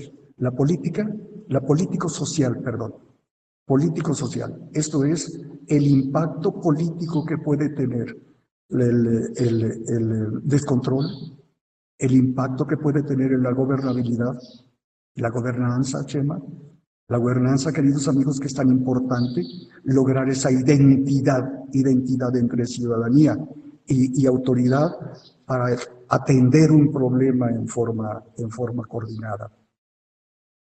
Eh, eh, el impacto social que es severo, que es este, eh, en los países que tienen experiencia hay que tomar las previsiones y las acciones y serán las instancias políticas y las instancias encargadas del desarrollo social las que deben entender, atenderlo. El jurídico penal porque finalmente se van a infringir la ley y se corre el riesgo de que crezca la, la, la incidencia delictiva, se corre el riesgo que se presenten acciones eh, finalmente la delincuencia es un fenómeno social y hay que atenderlos y hay que incentivar la seguridad, la protección en los lugares que pueden ser sujetos a, actos de carácter eh, delictivo ante la irregularidad de, la, de, la, de las actividades de la sociedad. Y finalmente la comunicación social, la vertiente de comunicación social que implica mantener informado oportuna y verazmente a la sociedad de lo que sucede, de las medidas que deben de tomar. Una, una, una, tratar de contener esa gran diversidad de, información que se está realizando, eh, eh, esa, esa, ese caos, ese caos que generan las eh, noticias falsas, la, la, facilidad y lo que está impactando en la sociedad. ¿Qué se busca? Buscar la tranquilidad. La tranquilidad y la paz es la condición que se tiene que buscar, pero siempre eh, atendiendo las tres vertientes de la estrategia que estoy mencionando. El DN3 y la atención directa de la, de la pandemia, las Fuerzas Armadas entran en su segunda etapa, en el auxilio, el auxilio, la coordinación que tiene la experiencia y para poder pasar posteriormente a la de recuperación. La recuperación y la reintegración a, la, a, las condiciones normales de la sociedad. Creo que con eso eh, eh, cumplimos con el tema que habías asignado, Chema, y estoy a sus órdenes para la etapa siguiente. Muchas gracias, general, por su intervención, en donde nos expuso algunos de los elementos, desafíos de la seguridad multidimensional con respecto al tema de, las, de la pandemia y particularmente una cuestión que será parte del debate y que lo mencionó de manera muy interesante y, y para la reflexión es que las pandemias no respetan fronteras. Y en ese contexto, ¿cuál es el papel de la gestión, de la gobernanza y ella es criminóloga por la Universidad eh, Autónoma de Querétaro y es analista de inteligencia para la Seguridad Nacional por la Escuela Nacional de Inteligencia. Se ha desempeñado como consultora senior en temas de inteligencia política en una reconocida agencia internacional, en donde ha trabajado en diferentes campañas presidenciales, en Perú, en Ecuador, en Costa Rica, entre otros. Eh, igualmente ha sido directora de análisis en instituciones gubernamentales a nivel federal y estatal, como la PGR, CIEDO a nivel federal, y en otros estados como Tabasco y Campeche, entre otros. Eh, como, como un antecedente importante y es que eso dio pie a esta formación de este grupo de Seguridad Nacional, es que ella estuvo asignada como asesora de la presidencia y vicepresidencia de Ecuador para la reconstrucción del Centro de Inteligencia Estratégica Y a partir de esa experiencia, eh, Gabriela tuvo la oportunidad de invitarnos a Quito hace un año a discutir los retos, los desafíos y sobre todo las amenazas de lo que representa la inteligencia estratégica. Bienvenida, Gabriela, y adelante con tu intervención. Muchas gracias, José María. Gracias al Colegio de México y a la Universidad Internacional de Valencia por la, por la invitación. Y en este caso, atendiendo la coyuntura de la crisis provocada por la, por la pandemia de COVID-19, quiero hablarles sobre el impacto que esta crisis va a tener en la, en la sociedad, en cómo se va a relacionar la sociedad, en cuál podría ser el, el futuro de las dinámicas sociales, sobre todo en Latinoamérica. Y, voy a partir de, de la siguiente premisa. El impacto de una crisis necesariamente provoca transformaciones en las sociedades. Ahora, estas transformaciones eh, impactan en diversos ámbitos, como es eh, lo económico, lo político, lo tecnológico y naturalmente lo, social. Eh, como ya mencionaste, José María, como consultora he tenido la oportunidad de, de platicar y de entrevistar a mucha, mucha gente en, en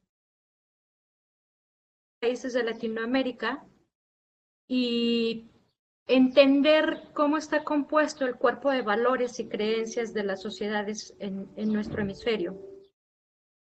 Eh, creo entonces que esta crisis eh, provocada por la pandemia y la eventual crisis económica que se va a desdoblar de ella va a provocar un fuerte cambio en el cuerpo de valores de la población. ¿Por qué? Porque la pandemia está amenazando dos, dos, situaciones fundamentales para los seres humanos. Primero, la seguridad y la integridad física, al, estar vulnerables en el aspecto de salud. Y segundo, se está amenazando la seguridad física a partir de la amenaza de crisis económica, que puede desencadenarse en mucha más pobreza, como ya lo había mencionado eh, Fernando, que es uno de los, de los principales retos de, nuestros, de los países latinoamericanos. Eh, en este orden de ideas, me di a la tarea de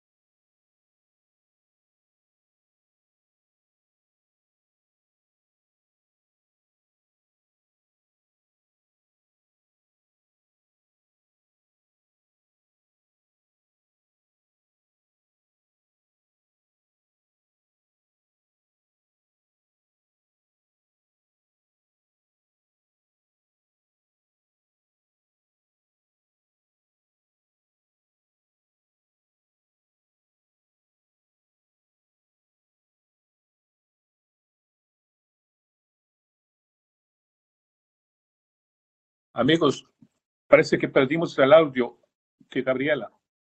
Sí, se está corrigiendo, Luis. Disculpas. Gracias, gracias.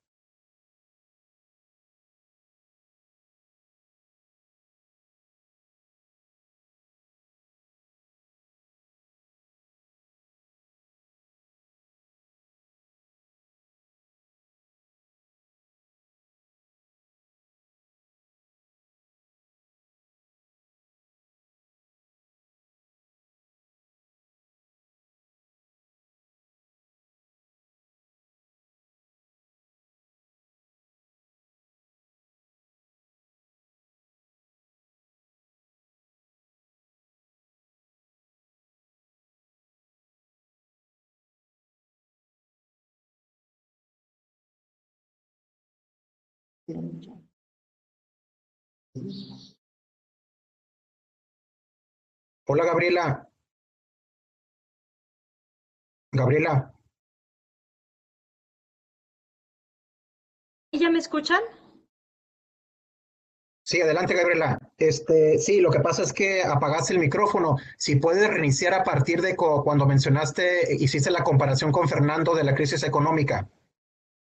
Por ah, les decía yo entonces que la, que la pandemia de COVID y la, la, la crisis económica está vulnerando dos, dos situaciones que son fundamentales para el ser humano, que es su seguridad física y su seguridad económica, su seguridad material.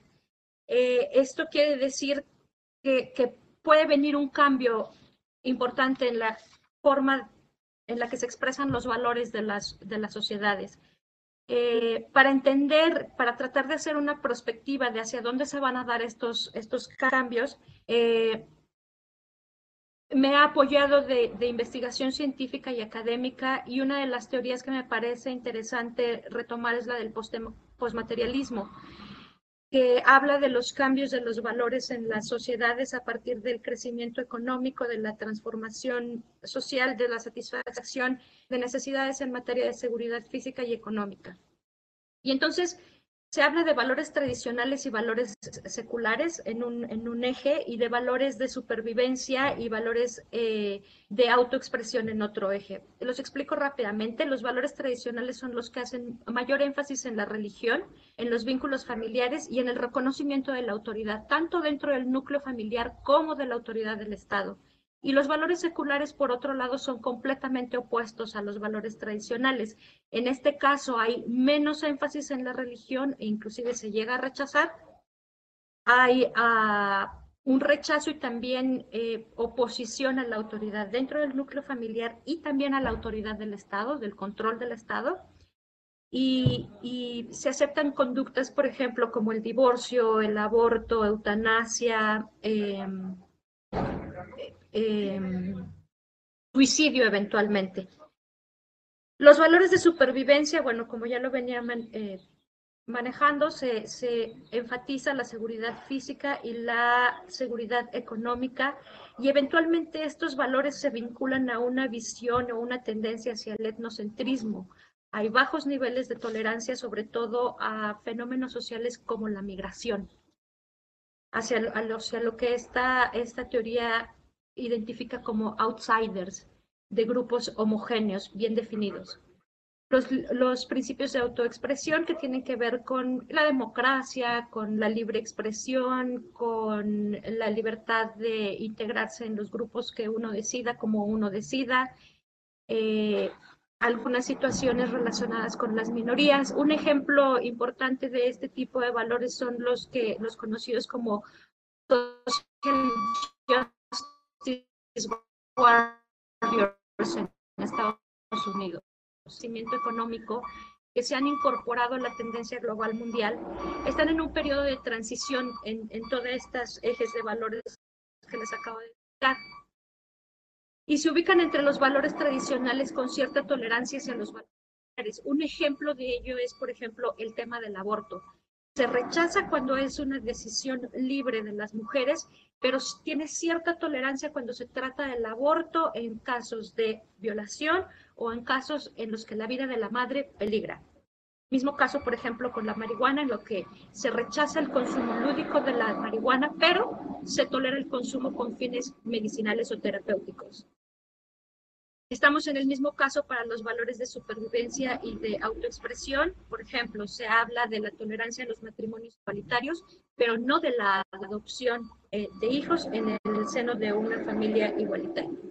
Ahora, la realidad de las amenazas que representa el COVID-19 y sus consecuencias, desde mi punto de vista, harán que la sociedad se apoye en valores tradicionales y de supervivencia.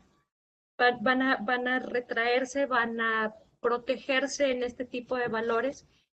Y esto daría como resultado eh, diferentes situaciones. Primero, un pensamiento de suma cero, un pensamiento de ellos o nosotros. Esto tendría un, un, impacto importante, por ejemplo, en los flujos migratorios que eventualmente se pueden empezar a reactivar por eh, una eventual crisis económica. Se va a dar una búsqueda de líderes fuertes que puedan garantizar la supervivencia. Es un poco lo que explica el efecto Trump o el efecto Bolsonaro o el efecto López Obrador en, México. La conformación de grupos eh, homogéneos en torno a causas muy definidas, que pueden estar muy caracterizados por la intolerancia a los outsiders y por la intolerancia a una nueva forma de pensar o ni siquiera nuevas, sino a, aquellos que piensan de forma diferente a secas. En, en, el caso de México ya tenemos algunos, algunos eh, elementos de este tipo de pensamiento, de esta conformación de grupos homogéneos que en, en el léxico popular son los chairos y los fifís, ¿no? Eh, Vamos a tener una demanda de políticas de mano dura para garantizar la seguridad, que eventualmente se van a oponer a otros grupos que van a demandar la protección de los derechos humanos, no un gobierno de, mano dura, sino la protección de los derechos humanos. Ahora, estos cambios en, los ejes de los valores de las sociedades, ¿qué podrían dar como resultado?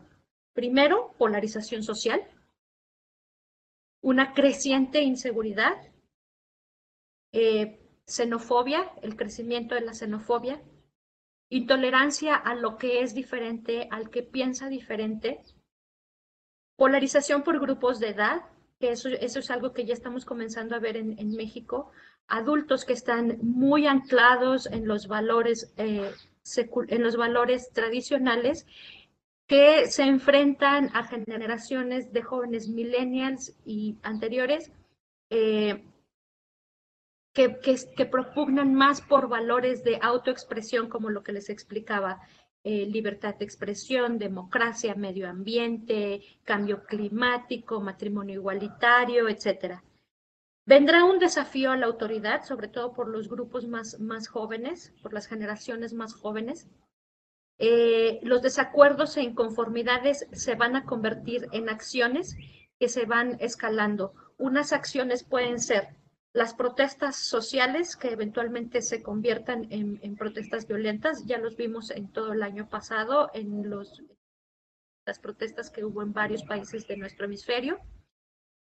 Pero también como va a venir un, un desafío a la, a la autoridad, pueden venir situaciones de inseguridad como los saqueos que hoy mismo ya los estamos viendo, hoy revisando la prensa México, en la Ciudad de México, ha habido saqueos en por lo menos cuatro delegaciones de la Ciudad de México el día de ayer.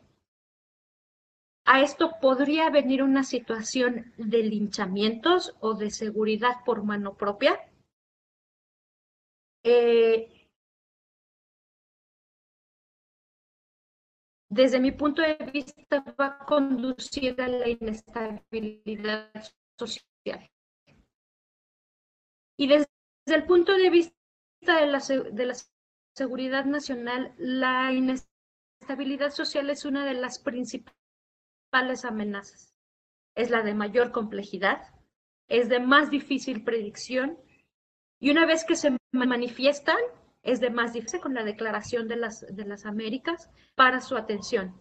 Y los esfuerzos tienen que ser conjuntos y, perfectamente coordinados para poder lograr eh, estrategias y líneas de acción que sean efectivas para la atención de esta posible inestabilidad social, que también es, es un tema que va a afectar grandemente a la gobernabilidad y a la gobernanza. Para concluir, quiero decirles que los cambios que esta pandemia y sus consecuencias implican requieren ser analizados con oportunidad y con nuevos enfoques. La ideología, la cultura, la idiosincrasia, la identidad nacional son elementos de análisis en el contexto de la seguridad nacional, pero frecuentemente son olvidados. En el nuevo escenario, es que deben ser tomados en cuenta con la misma prioridad con la que se toman, por ejemplo, las nuevas amenazas y las amenazas tradicionales a la seguridad nacional. Eso es todo. Muy bien, Gabriela, muchas gracias por esta intervención donde abordaste, entre otros aspectos, el tema de los valores, las implicaciones sociales de las pandemias, particularmente en un contexto en donde puede haber algunas restricciones, pero sobre todo algunas movilizaciones negativas, y particularmente ver si este contexto para el caso mexicano va a implicar el fortalecimiento de algunos valores que me parecen importantes destacar, como los de la inclusión, la cohesión social y la solidaridad, entre otros. Muchas gracias. Bien, ahora le daremos la palabra al doctor Cristian Moreno. Cristian eh, es actualmente responsable académico eh, de, internacional de la Universidad Internacional de Valencia, que ha sido eh, uno de, los, de las instituciones que nos apoyó para esta organización, para lo cual te lo agradecemos, Cristian. Actualmente es director del área jurídica, en donde están incluidas las áreas de Derecho, Criminología y Relaciones Internacionales de la Universidad Internacional de Valencia. Él tiene una amplia trayectoria en temas de criminología. Igualmente formó parte del grupo de trabajo que nos reunimos hace un año en Quito. Adelante, Cristian, y bienvenido.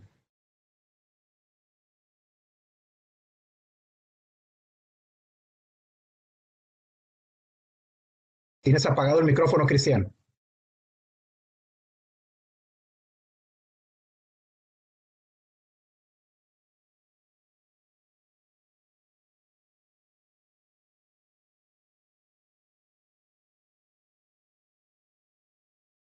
Tienes apagado el micrófono, creo. El micrófono, creo.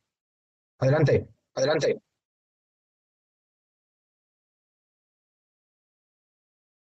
¿Me escuchan ahora?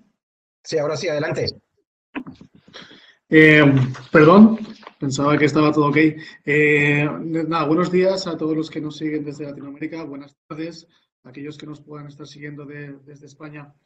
en primer lugar, pues muchas gracias, Chema, eh, por esta oportunidad de, de, volver a reunirnos, este gran grupo de profesionales al cual admiro y tengo cariño. Muchas gracias a nivel personal eh, al Colegio Frontera del Norte y a nivel institucional y también de parte del de nombre, el nombre de, la rectora, la doctora Eva Giner de la Universidad Internacional de Valencia. Muchas gracias también por, darnos eh, esa oportunidad de, apoyo institucional a este gran evento y muy acertado. La verdad que las ponencias han sido muy, muy, muy, muy buenas, de mucho nivel. Y, en fin, hablar el último tiene el problema de que, de que bueno, muchas cosas que, que, quería comentar se han dicho, entonces pues me voy a centrar en el caso de España. Y, mm, hablo desde, desde, desde mi comedor, desde mi casa, mm, donde eh, la cifra de, de, muertos en mi país hoy ha superado los 4.000 muertos. Y esto, esto es caótico y permítanme que ya adelanto y pido disculpas porque mi, mi, intervención va a ser pues, con los datos realistas, que no son nada buenos, y cargado de, de emoción, porque realmente estoy en un momento eh, emocionalmente y psicológicamente eh, complicado. Han muerto 4.000 personas en mi país. Eh, hemos superado a China. Mm, obviamente todos sabemos que China es muchísimo más grande eh, a nivel superficie, a nivel físico que España. Así que, en primer lugar, eh, pues bueno, quiero acordarme de, de, esas familias y también trasladaros que esto, esto es muy serio. Eh, además, eh, que ha fallecido tu, tu, familiar, no te puedes despedir de él, no te puedes despedir de él. Esto es algo que, que es de verdad que me pone los pelos de punta. Estamos delante de 5.000, 50.000 infectados, más de 50.000 infectados.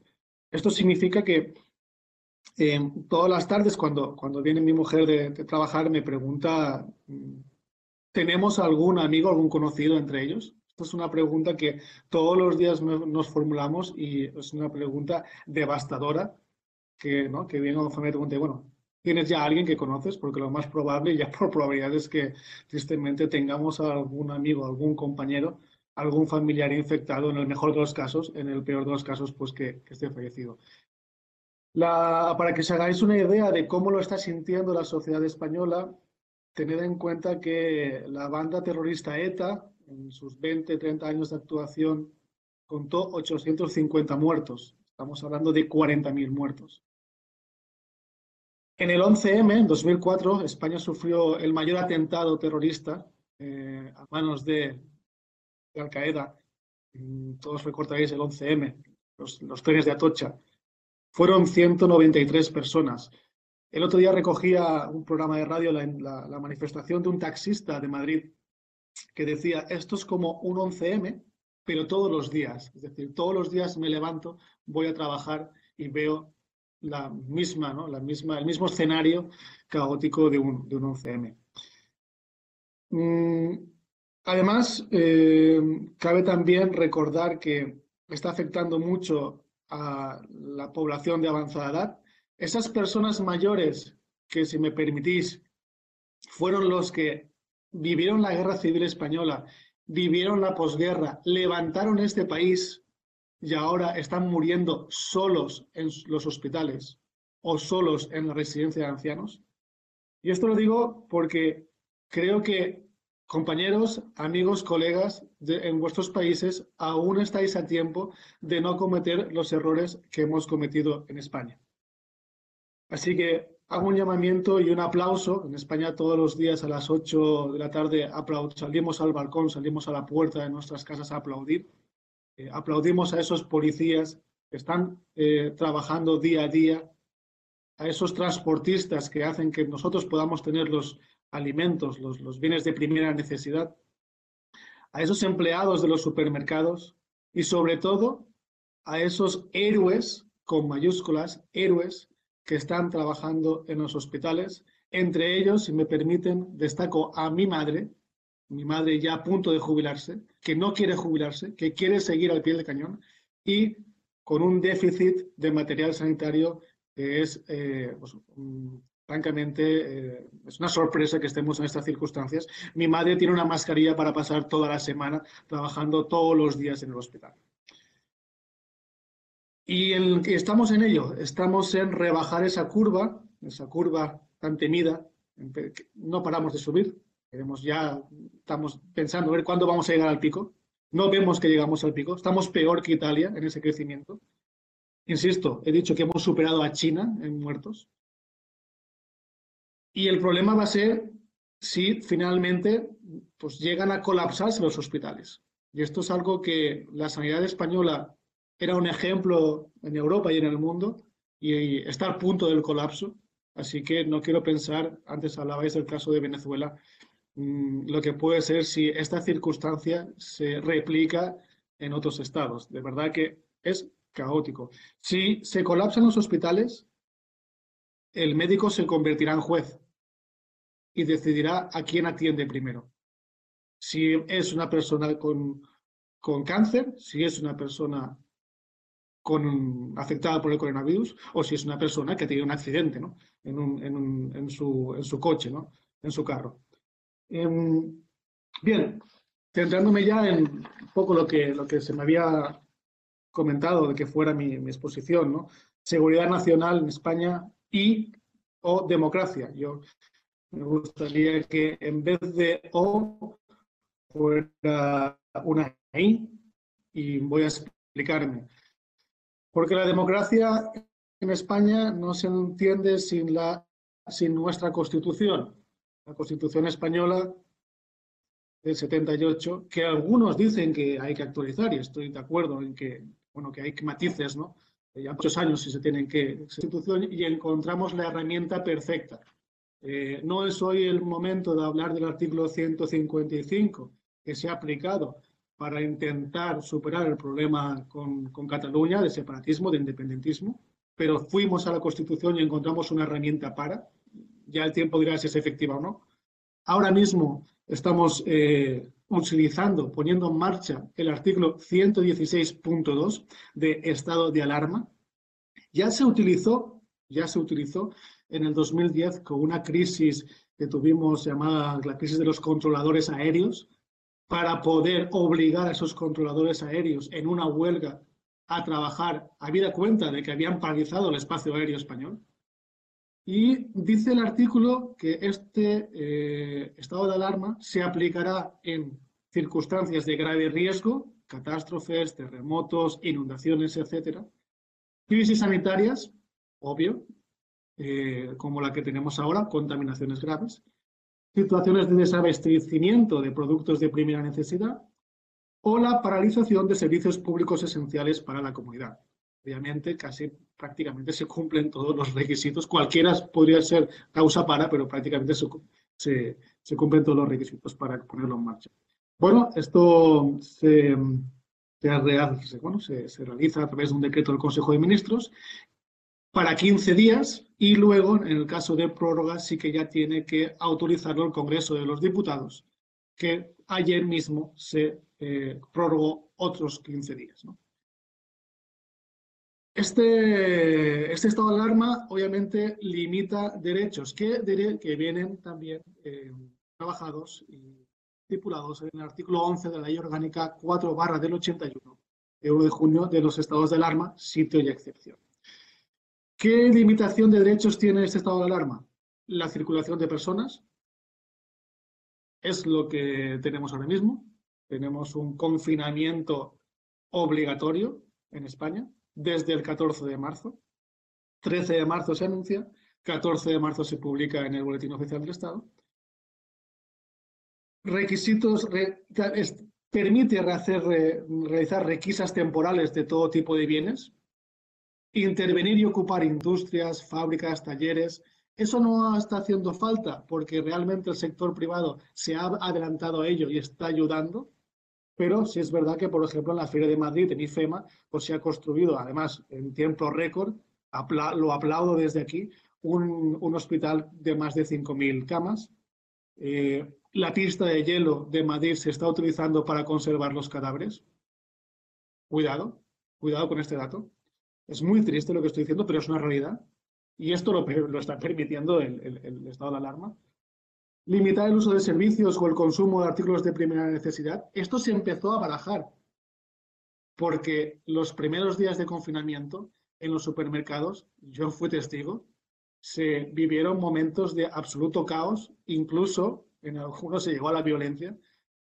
La gente arramblaba todo lo que pillaba en los supermercados ibas a las 9 y 5, abren a las 9, a las 9 y 5 no quedaba nada, no quedaba prácticamente nada.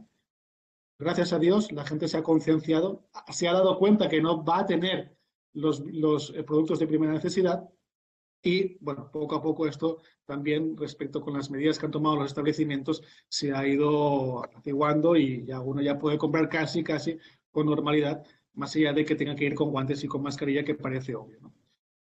Eh, y luego también eh, permite impartir las órdenes necesarias para asegurar el abastecimiento de los mercados y el funcionamiento de los servicios y de los centros de, producción afectados. Bueno, de momento no es el caso, pero que también se tiene que tener en cuenta de que esto podrá verse eh, realizado.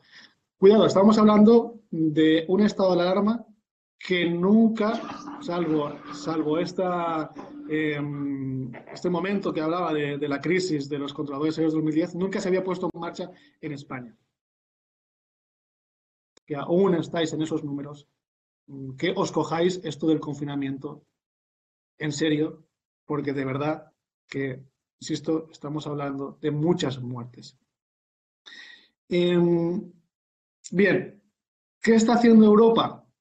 Pues la verdad es que eh, echo mucho de menos mm, al Consejo de Europa, echo mucho de menos al G20. G20 debería estar trabajando como ya hizo en el 2008 con la crisis eh, económica, debería de estar coordinando una respuesta global, debería de estarlo. Sí es verdad que el Banco Central Europeo está trabajando, pero poco más hay del Consejo de Europa. Echo de menos una, una, una más implicación, una aplicación mayor.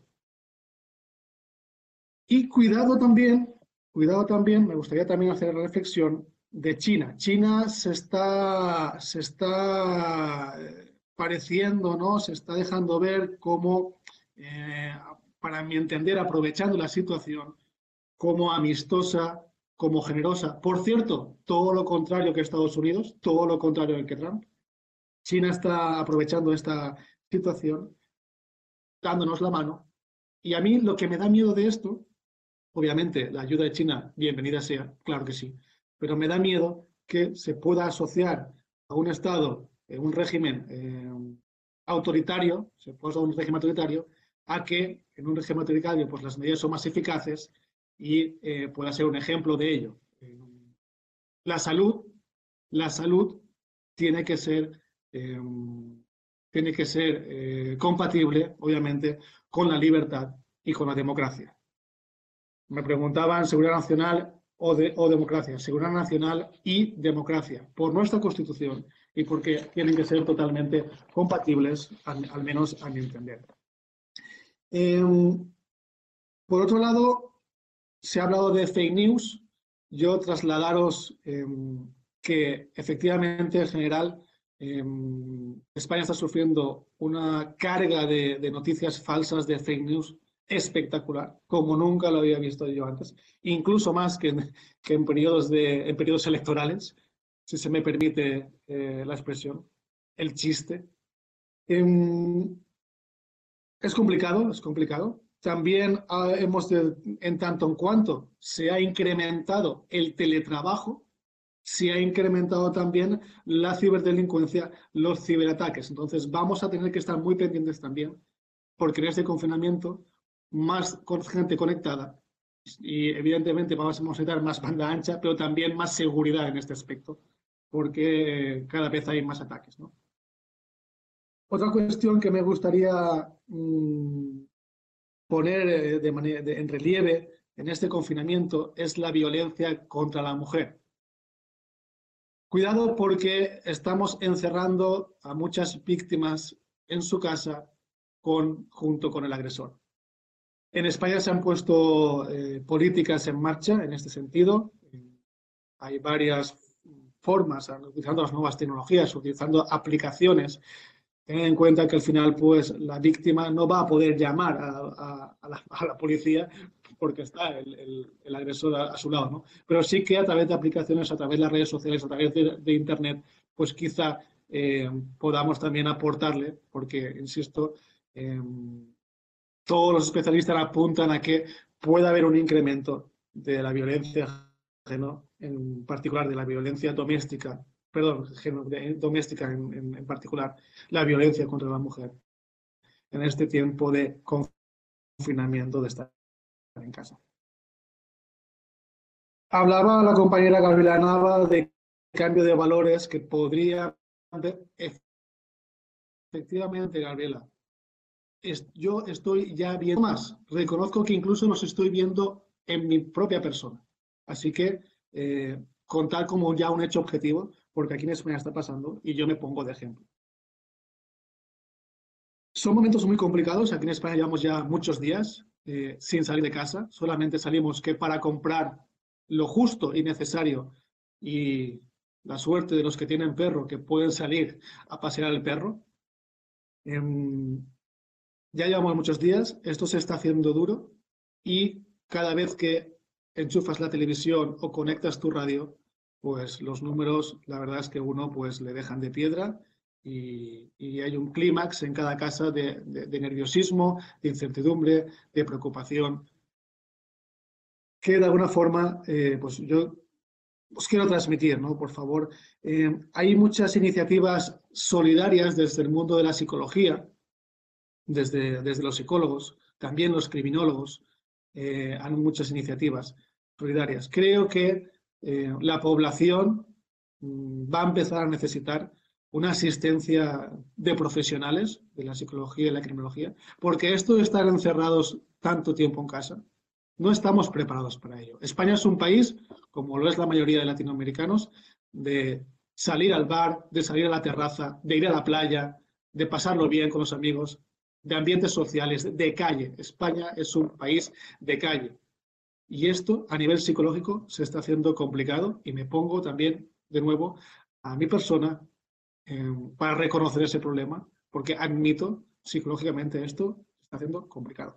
Y ya termino, ya termino em, solamente, bueno, agradeciendo también, eh, por hablar un poco rápidamente de seguridad, en España ha salido el ejército a la calle esto yo sé que en otros países es normal, pero es que en España la última vez que salió un tanque a la calle fue en el 81 por un golpe de Estado. Fracas. Afortunadamente fue un fracaso de golpe de Estado, pero nunca el ejército había salido salvo en grandes incendios en montañas, ¿no? incendios forestales, que lo hace a través de la UME.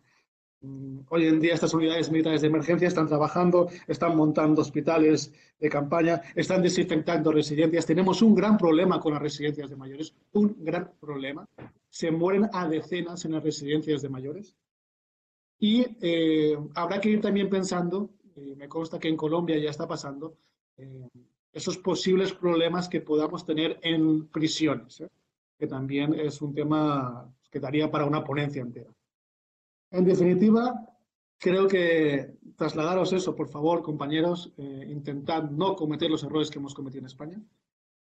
Es un buen momento también para descubrir y para ver que es muy importante eh, incrementar eh, la inversión en investigación. Es un esfuerzo importante en, en incrementar los recursos en investigación, en, investigación universitaria, en hospitales universitarios, para que esto no nos pueda pasar. Ahora nos damos cuenta la importancia de los doctores que hay investigando. Esta pandemia ha demostrado que ha demostrado lo insensible, lo, irreversible eh, que, pueden llegar a ser la, las armas. Las armas no valen para nada. Lo débil que, es el poder lo inútil que está siendo la riqueza. El príncipe de Gales ha sido afectado, en España varios ministros, etcétera, etcétera, etcétera. Jugadores de la NBA, jugadores de fútbol, etcétera. Y lo valioso, y con esto acabo, que es el personal sanitario. Muchas gracias. Muchas gracias, Cristian, por esta intervención y a nombre personal y del grupo y seguramente de todos que nos escuchan, un gran abrazo solidario por la situación que está atravesando España y especialmente Valencia, que en comparación a Madrid y Barcelona, eh, aparentemente no tiene la misma situación. Eh, y, bueno, y obviamente el agradecimiento por, por esa intervención en, en, una coyuntura muy particular, en donde has abordado una serie de temas sin duda alguna relevantes y sobre todo algo que me parece relevante para, nuestras experiencias latinoamericanas es que que no podamos cometer algunos o varios errores que se han cometido en el caso español y que lamentablemente aparezca que este, la intensidad de, los fallecidos y sobre todo de personas muy vulnerables como son nuestros ancianos. Desde esa perspectiva creo que eso es un tema importante y sobre todo las implicaciones que puede tener desde la perspectiva de lo que comentaba Gabriela Nava, de cómo esta coyuntura puede ser una alternativa o no para fortalecer en este caso los valores. En el caso de un estado de Texas se mencionó lo contrario, se decía que, que era preferible que fallecieran otros ancianos para fortalecer, en este caso, la competitividad del estado tejano, sin duda alguna llama la atención y es muy lamentable. Y el otro tema que comentabas era el tema de cuáles son los riesgos de esta coyuntura desde el punto de vista para que se puedan cometer una serie de delitos eh, cibernéticos, etcétera, etcétera. Desde esa perspectiva, ahora y para finalizar, le daré la palabra al maestro José Luis Calderón Arosqueta. Él actualmente coordina dos programas estratégicos en el Instituto Nacional de Administración Pública, eh, que son los programas de inteligencia estratégica eh, y la especialización en inteligencia para la seguridad nacional. El maestro Calderón Arosqueta tiene una amplia experiencia en el servicio público, sobre todo en los últimos 30 años. Ha sido director de la maestría en, Administración Pública del propio INAP, ha sido secretario ejecutivo del propio INAP, ha sido director del Centro de Desarrollo de Recursos Humanos del, del Centro de Investigaciones y Seguridad Nacional, director de la Escuela de Inteligencia para la Seguridad Nacional, y aquí cabe mencionar algo muy importante, que hace aproximadamente cuatro o cinco años a través de una alianza iberoamericana tuvimos la oportunidad, un grupo de colegas, algunos, de aquí, algunos aquí presentes, de capacitar a cerca de 150 mandos altos de las fuerzas policíacas en el caso de Centroamérica para implementar eh, un modelo de seguridad ciudadana. Adelante, maestro José Luis Calderón, con su intervención.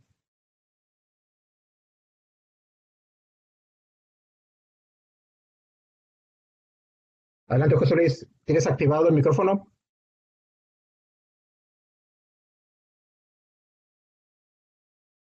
Gracias, doctor Ramos. Buenos días a todos.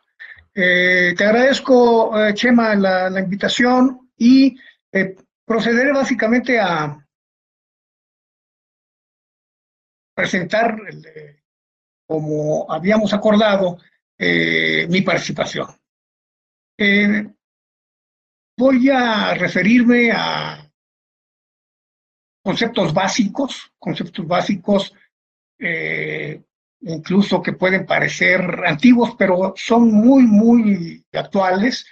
Y eh, con esto quiero decir que eh, nunca ha sido tan importante el, la utilización de la inteligencia estratégica.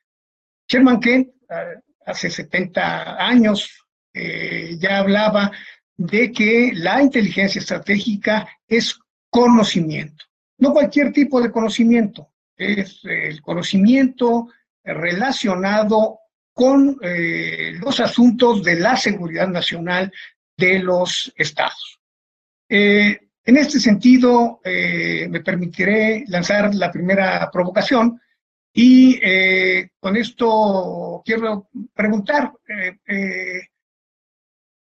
pudo haber sido posible el prevenir esta, esta crisis eh, o cuando menos este, tomar decisiones que permitieran eh, paliar, que permitieran eh, que la crisis fuera menos este, fuerte.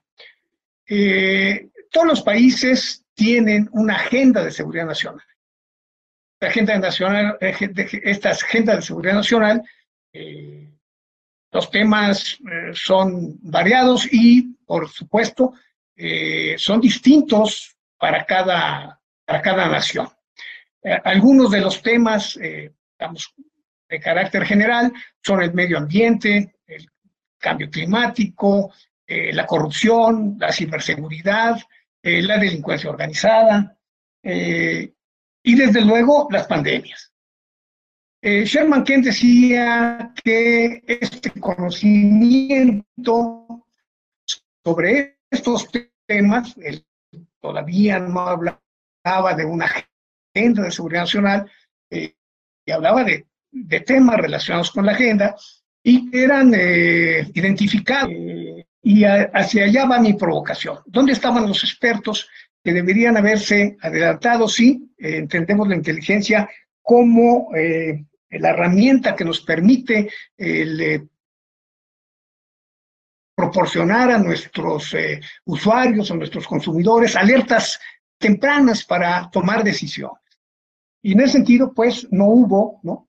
Pues, de repente en China aparece este, este problema y se empieza a empieza a cundir por, toda, por, la, todo el planeta. Eh, ¿Dónde estaban pues estos expertos que tendrían que haber eh, visualizado, que tenían que haber este, previsto este, este, este fenómeno? Eh, de ahí pues la importancia de promover la creación de estos grupos que tienen que ver con, con la reflexión, con el análisis de eh, los temas que pueden eh, considerarse riesgos a la seguridad nacional y eh, alertar tempranamente para detenerlos o cuando menos paliarlos, cuando menos tomar decisiones que permitan el menor de los daños o evitar, desde luego, si es posible. este, este, este, este, este la seguridad nacional tiene que ver precisamente con eh, la ausencia de riesgos, la ausencia de, peligros eh, del Estado y, eh, o hacia el Estado, o que pongan en, que pongan en, riesgo la seguridad del Estado. en ese sentido, es pues importante la, el que operen los sistemas de inteligencia. Y estos sistemas de inteligencia operan en dos sentidos. Uno, el nivel de la inteligencia estratégica, es decir, eh, en el que hay expertos que están eh, reflexionando todos los días respecto a los temas de la agenda de seguridad nacional de los países, eh, estén o no en la agenda, porque puede haber temas que no sabemos que pueden ser en algún momento un riesgo. Y luego dentro de este sistema de inteligencia están los servicios de inteligencia. Son aquellos, eh, son, herramientas, son instrumentos que están eh, vigilando precisamente, tomando desde la temperatura eh, de cada uno de los temas para ver cómo, cómo van, ¿no? Cómo, cómo, cómo, cómo están este, eh, actuando estos, estos temas y eh, si pueden bajar los riesgos o si puede o no haber un riesgo, etc. Eh, el, el, otro tema que, quiero abordar, más de la necesidad que tienen los países de eh, precisamente prever este tipo de, eh, de crisis, eh, es el de el manejo de crisis.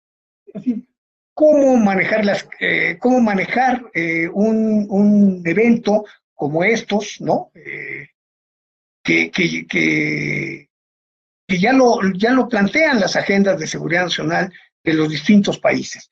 Y cuando digo eh, plantearlo, me refiero a que no solo debe aparecer el tema en, la agenda, es decir, deben eh, los estados, los gobiernos de los estados, trabajar sobre eh, la planeación para cuando estas crisis aparecen, poderlas resolver y poder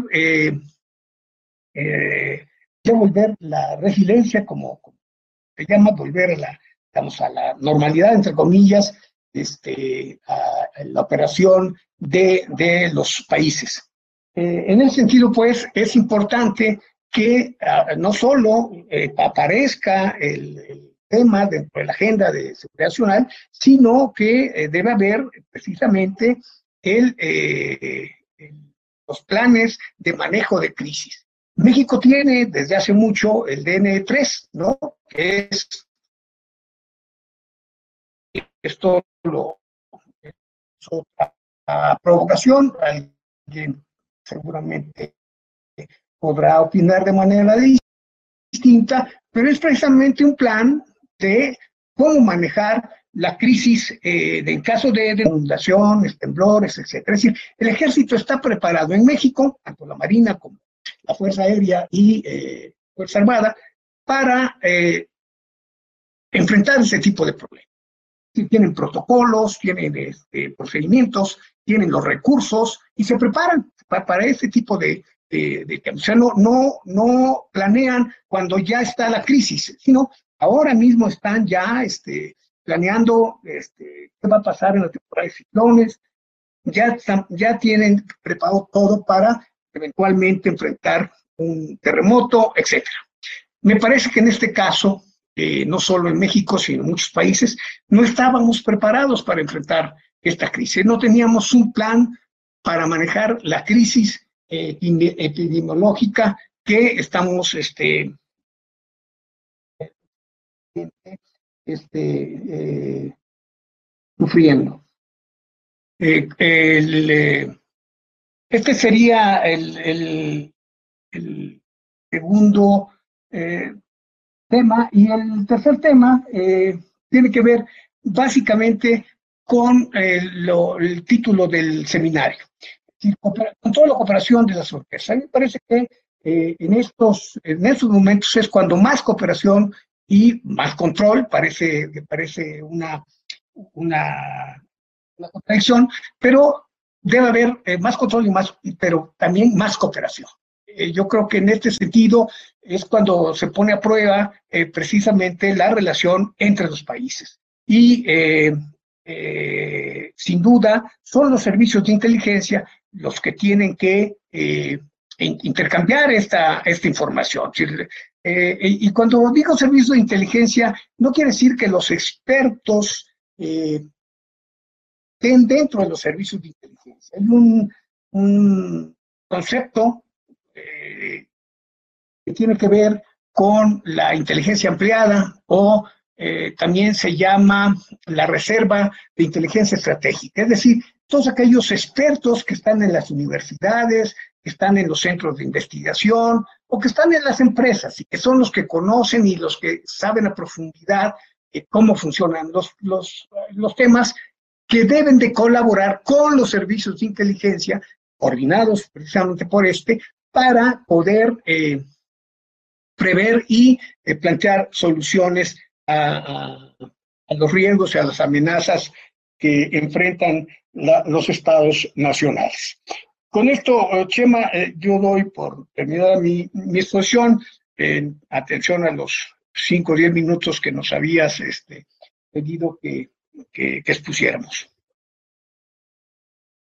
Muchas gracias, José Luis, por tu intervención en donde abordaste una cuestión central y que será parte de la reflexión que a continuación daremos, eh, daremos con, el, con el grupo de, de colegas y especialistas, que si hubo una anticipación a través de los mecanismos de inteligencia que deben tener los estados con respecto a, a que si se previó de manera anticipada y sobre todo para reducir los riesgos. El otro elemento es la relevancia de que a partir de esta experiencia y sobre todo lo que comentaba Cristian para el caso de España, se pueda abordar una agenda estratégica de riesgos amenazas que pueda reducir este tipo de problemas. Bien, eh, ahora le iniciaremos la parte del debate. Hay tres preguntas que nos hacen eh, las personas que nos están escuchando. Algunas de ellas están eh, dirigidas a algunos de los colegas. En el primer caso hay una pregunta que se la, permítanme un segundo, que se la envían a Eunice eh, y la pregunta aborda lo siguiente. Eh, es una, nos, nos escribió Nelson Carvajal de Colombia y la pregunta es, ¿qué papel cumplen las fuerzas militares en esta amenaza del COVID-19? ¿Cómo aprender de este caso atípico y prepararnos para las amenazas futuras? Esa es la reflexión o pregunta que se le hace a Eunice Posteriormente hay una pregunta que se, la, que se hace para Aurora y la pregunta para Aurora tiene que ver, bueno, eh, que, la que la plantea Johnny Humberto, que qué tanto podría afectar al resto de los países centroamericanos la actitud tan desinteresada del gobierno de Nicaragua con respecto al COVID-19, algo que sería hasta cierto punto eh, similar para el caso de eh, en el contexto de que Estados Unidos ha dado, está dando una recompensa por el gobierno, en este caso por el presidente de Venezuela. Y finalmente nos pregunta, bueno, es una pregunta para José Luis, espero que esté por ahí, creo que se movió un momento. ¿Cuáles son los errores que menciona? Porque pareciera que el virus no es de, no es de fricción, sino más bien es un tema de carácter aéreo. Es una pregunta que nos formula Jesús Guerra. Y para el resto del grupo, después de las intervenciones de, de Unice y de Aurora, es un poco la reflexión que planteaba eh, José Luis y, yo, y que yo la vincularía para el tema de fronteras. Actuamos o se está actuando de manera anticipada para prever y anticiparse algunos de los problemas y efectos sanitarios y de inseguridad que se pueda tener con respecto a esta situación. Y esto lo planteo por lo siguiente, porque eh, era también parte de una de las reflexiones que planteaba Gabriela Nava, que es eh, con respecto a los, a los temas económicos. En el caso de la frontera México-Estados Unidos, como ustedes saben, es una de las fronteras más importantes a nivel mundial, donde estamos interactuando cerca de 35 millones de personas. Desde hace cinco días hubo un cierre parcial de toda la frontera. Es un cierre que afectaría aproximadamente el 70% de la población mexicana con documentos legales para cruzar hacia Estados Unidos. Estos flujos estaríamos denominando que son flujos no esenciales porque son para fines de compras, para actividades turísticas. Entonces, este tema va a tener sin duda alguna un impacto en las economías locales, sobre todo de Estados Unidos, de las ciudades fronterizas, pero igualmente de aquellos eh, consumidores que habitualmente venían de Estados Unidos para los mismos fines turísticos de recreación, que en un principio aparentemente no están restringidos porque son ciudadanos de Estados Unidos y pueden regresar al respecto. Entonces, yo creo que el debate o el tema central tendría que ver en cómo trato de fortalecer los esquemas de cooperación transfronteriza de buenas prácticas en materia de salud, en materia de prevención, de tratar de paliar los efectos económicos, pero, pero de manera particular fortalezco los protocolos sanitarios, particularmente sobre esta frontera. Bien, entonces, eh, primeramente le daré la palabra a Unis para que haga una reflexión acerca de la pregunta que le hacen por internet. Adelante, Unice. Hola. Bueno, eh, José María, muchísimas gracias. Efectivamente tengo la pregunta aquí, el papel de las fuerzas militares. Quiero hacer una reflexión inicial antes de responder. Las fuerzas militares, y particularmente en el caso de Colombia, pero esto es en términos generales, representan al Estado, eh, representan a un Estado y lo representan en todo su territorio. En el caso colombiano, que tenemos una geografía muy particular, donde tenemos selvas, tenemos eh, selva en el Pacífico, tenemos, una extensión grande en Oriente denominada Los Llanos, que es una zona bastante, tenemos un área caribe, es decir, estamos bañados por múltiples ríos de diferente magnitud, tenemos tres cordilleras, tenemos tres cadenas montañosas, tenemos bosques eh, tropicales, realmente la presencia del Estado en todos los rincones de este país está garantizada por las fuerzas militares.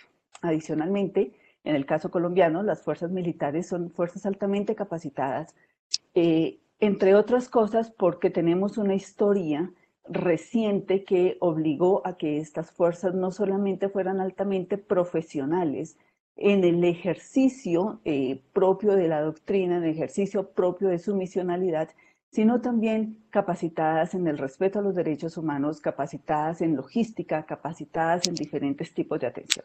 Es decir, tenemos en las fuerzas militares un grupo humano altamente calificado, altamente eh, eh, preparado y ante todo tenemos una fuerza logística muy importante. Las fuerzas militares son la principal agencia logística de cualquier estado, pero particularmente en el caso del estado colombiano son la fuerza máxima de distribución logística. Ellos están donde deben estar con la agilidad que tienen que estar y con las capacidades instaladas. Y siempre,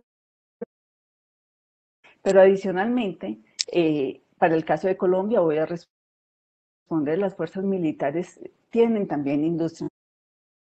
Y hace un par de días anunció, eh, produce armamento, como Cotecmar, que es la empresa que eh, genera o que construye buques de, eh, marítimos con los que eh, mm, opera la Fuerza Naval Colombiana.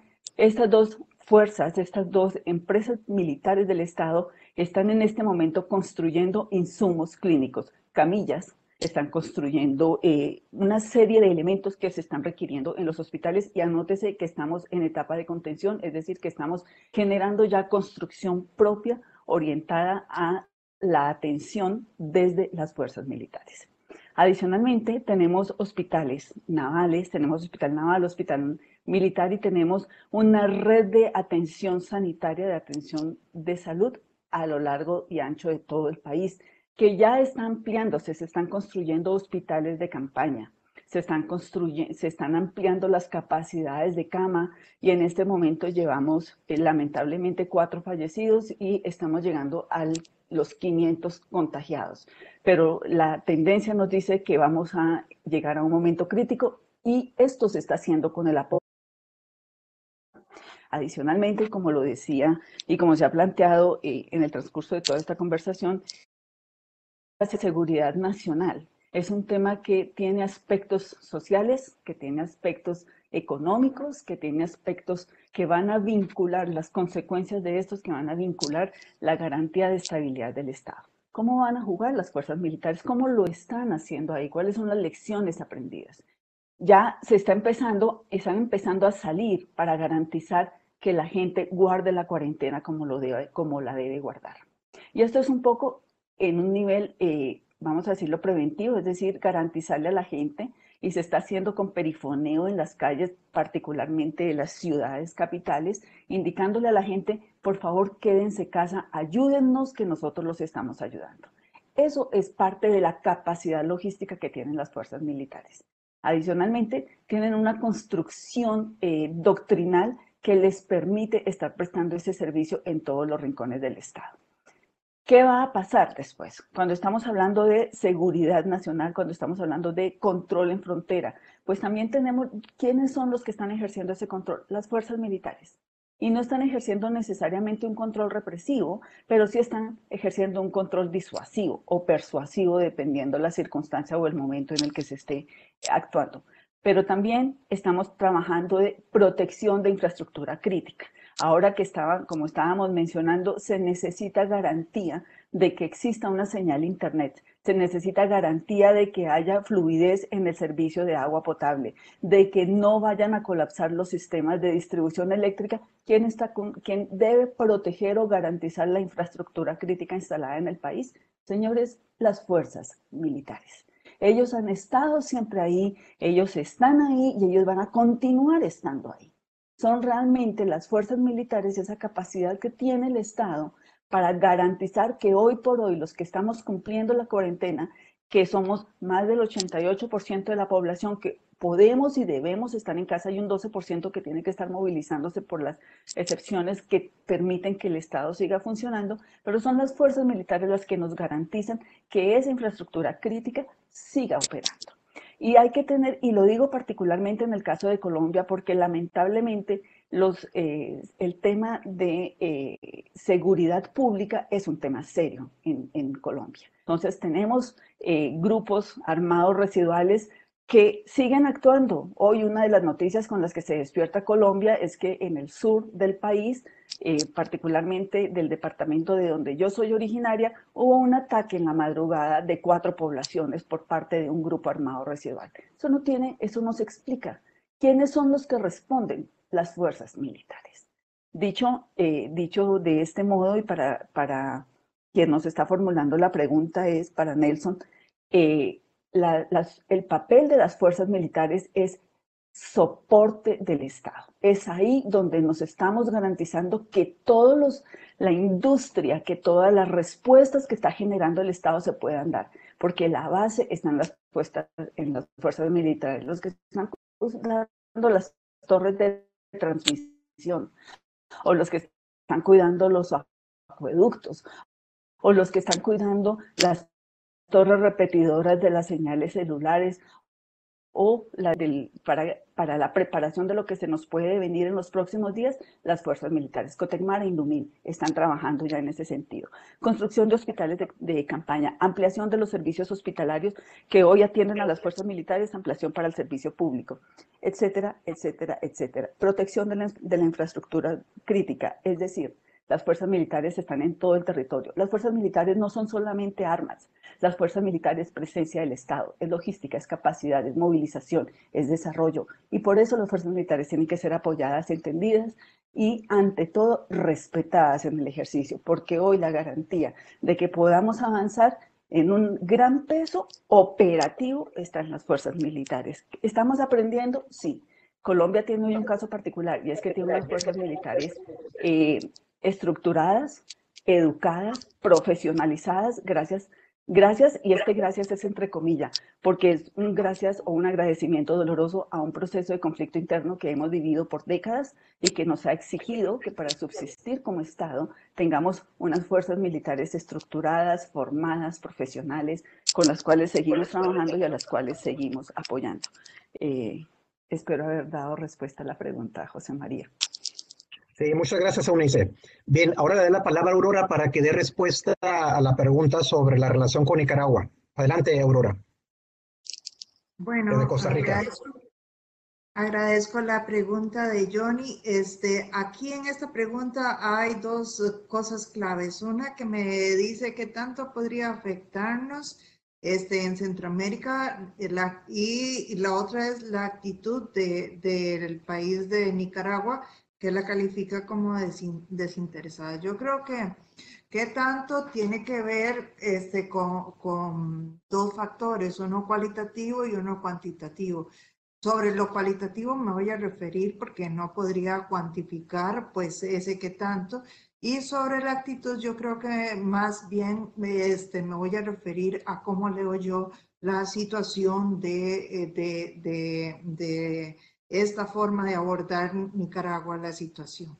Y para referirme a eso voy a tomar prestadas cuatro ideas que he escuchado ahora aquí al final del foro. El general y yo dijimos algo que creo que es eh, contundente y muy importante, que los límites no son contenedores, es decir, hemos tratado los límites como canales de comunicación, de cooperación, de coordinación, pero eh, también son este, formas de, de, cerrar el Estado, de blindar el Estado, pero no son capaces de contenerlos y las pandemias pues no van a respetar esos límites eh, internacionales.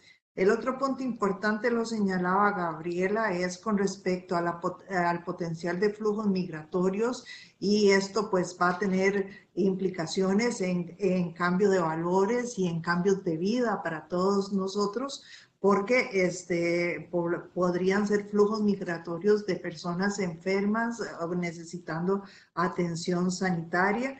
Cristian nos hablaba de algo muy importante que es la preparación de la, eh, para la crisis humanitaria y las medidas que son necesarias. Es decir, desde, desde, desde este punto de vista, yo creo que la, la, crisis este, pues debe ser abordada por el Estado y también tener medidas muy claras, muy estrictas también de cómo se va a actuar. Y José Luis dice, bueno, algo que, que, me, que me impactó, que dice, bueno, esto pone a prueba los avances en cooperación en fronteras.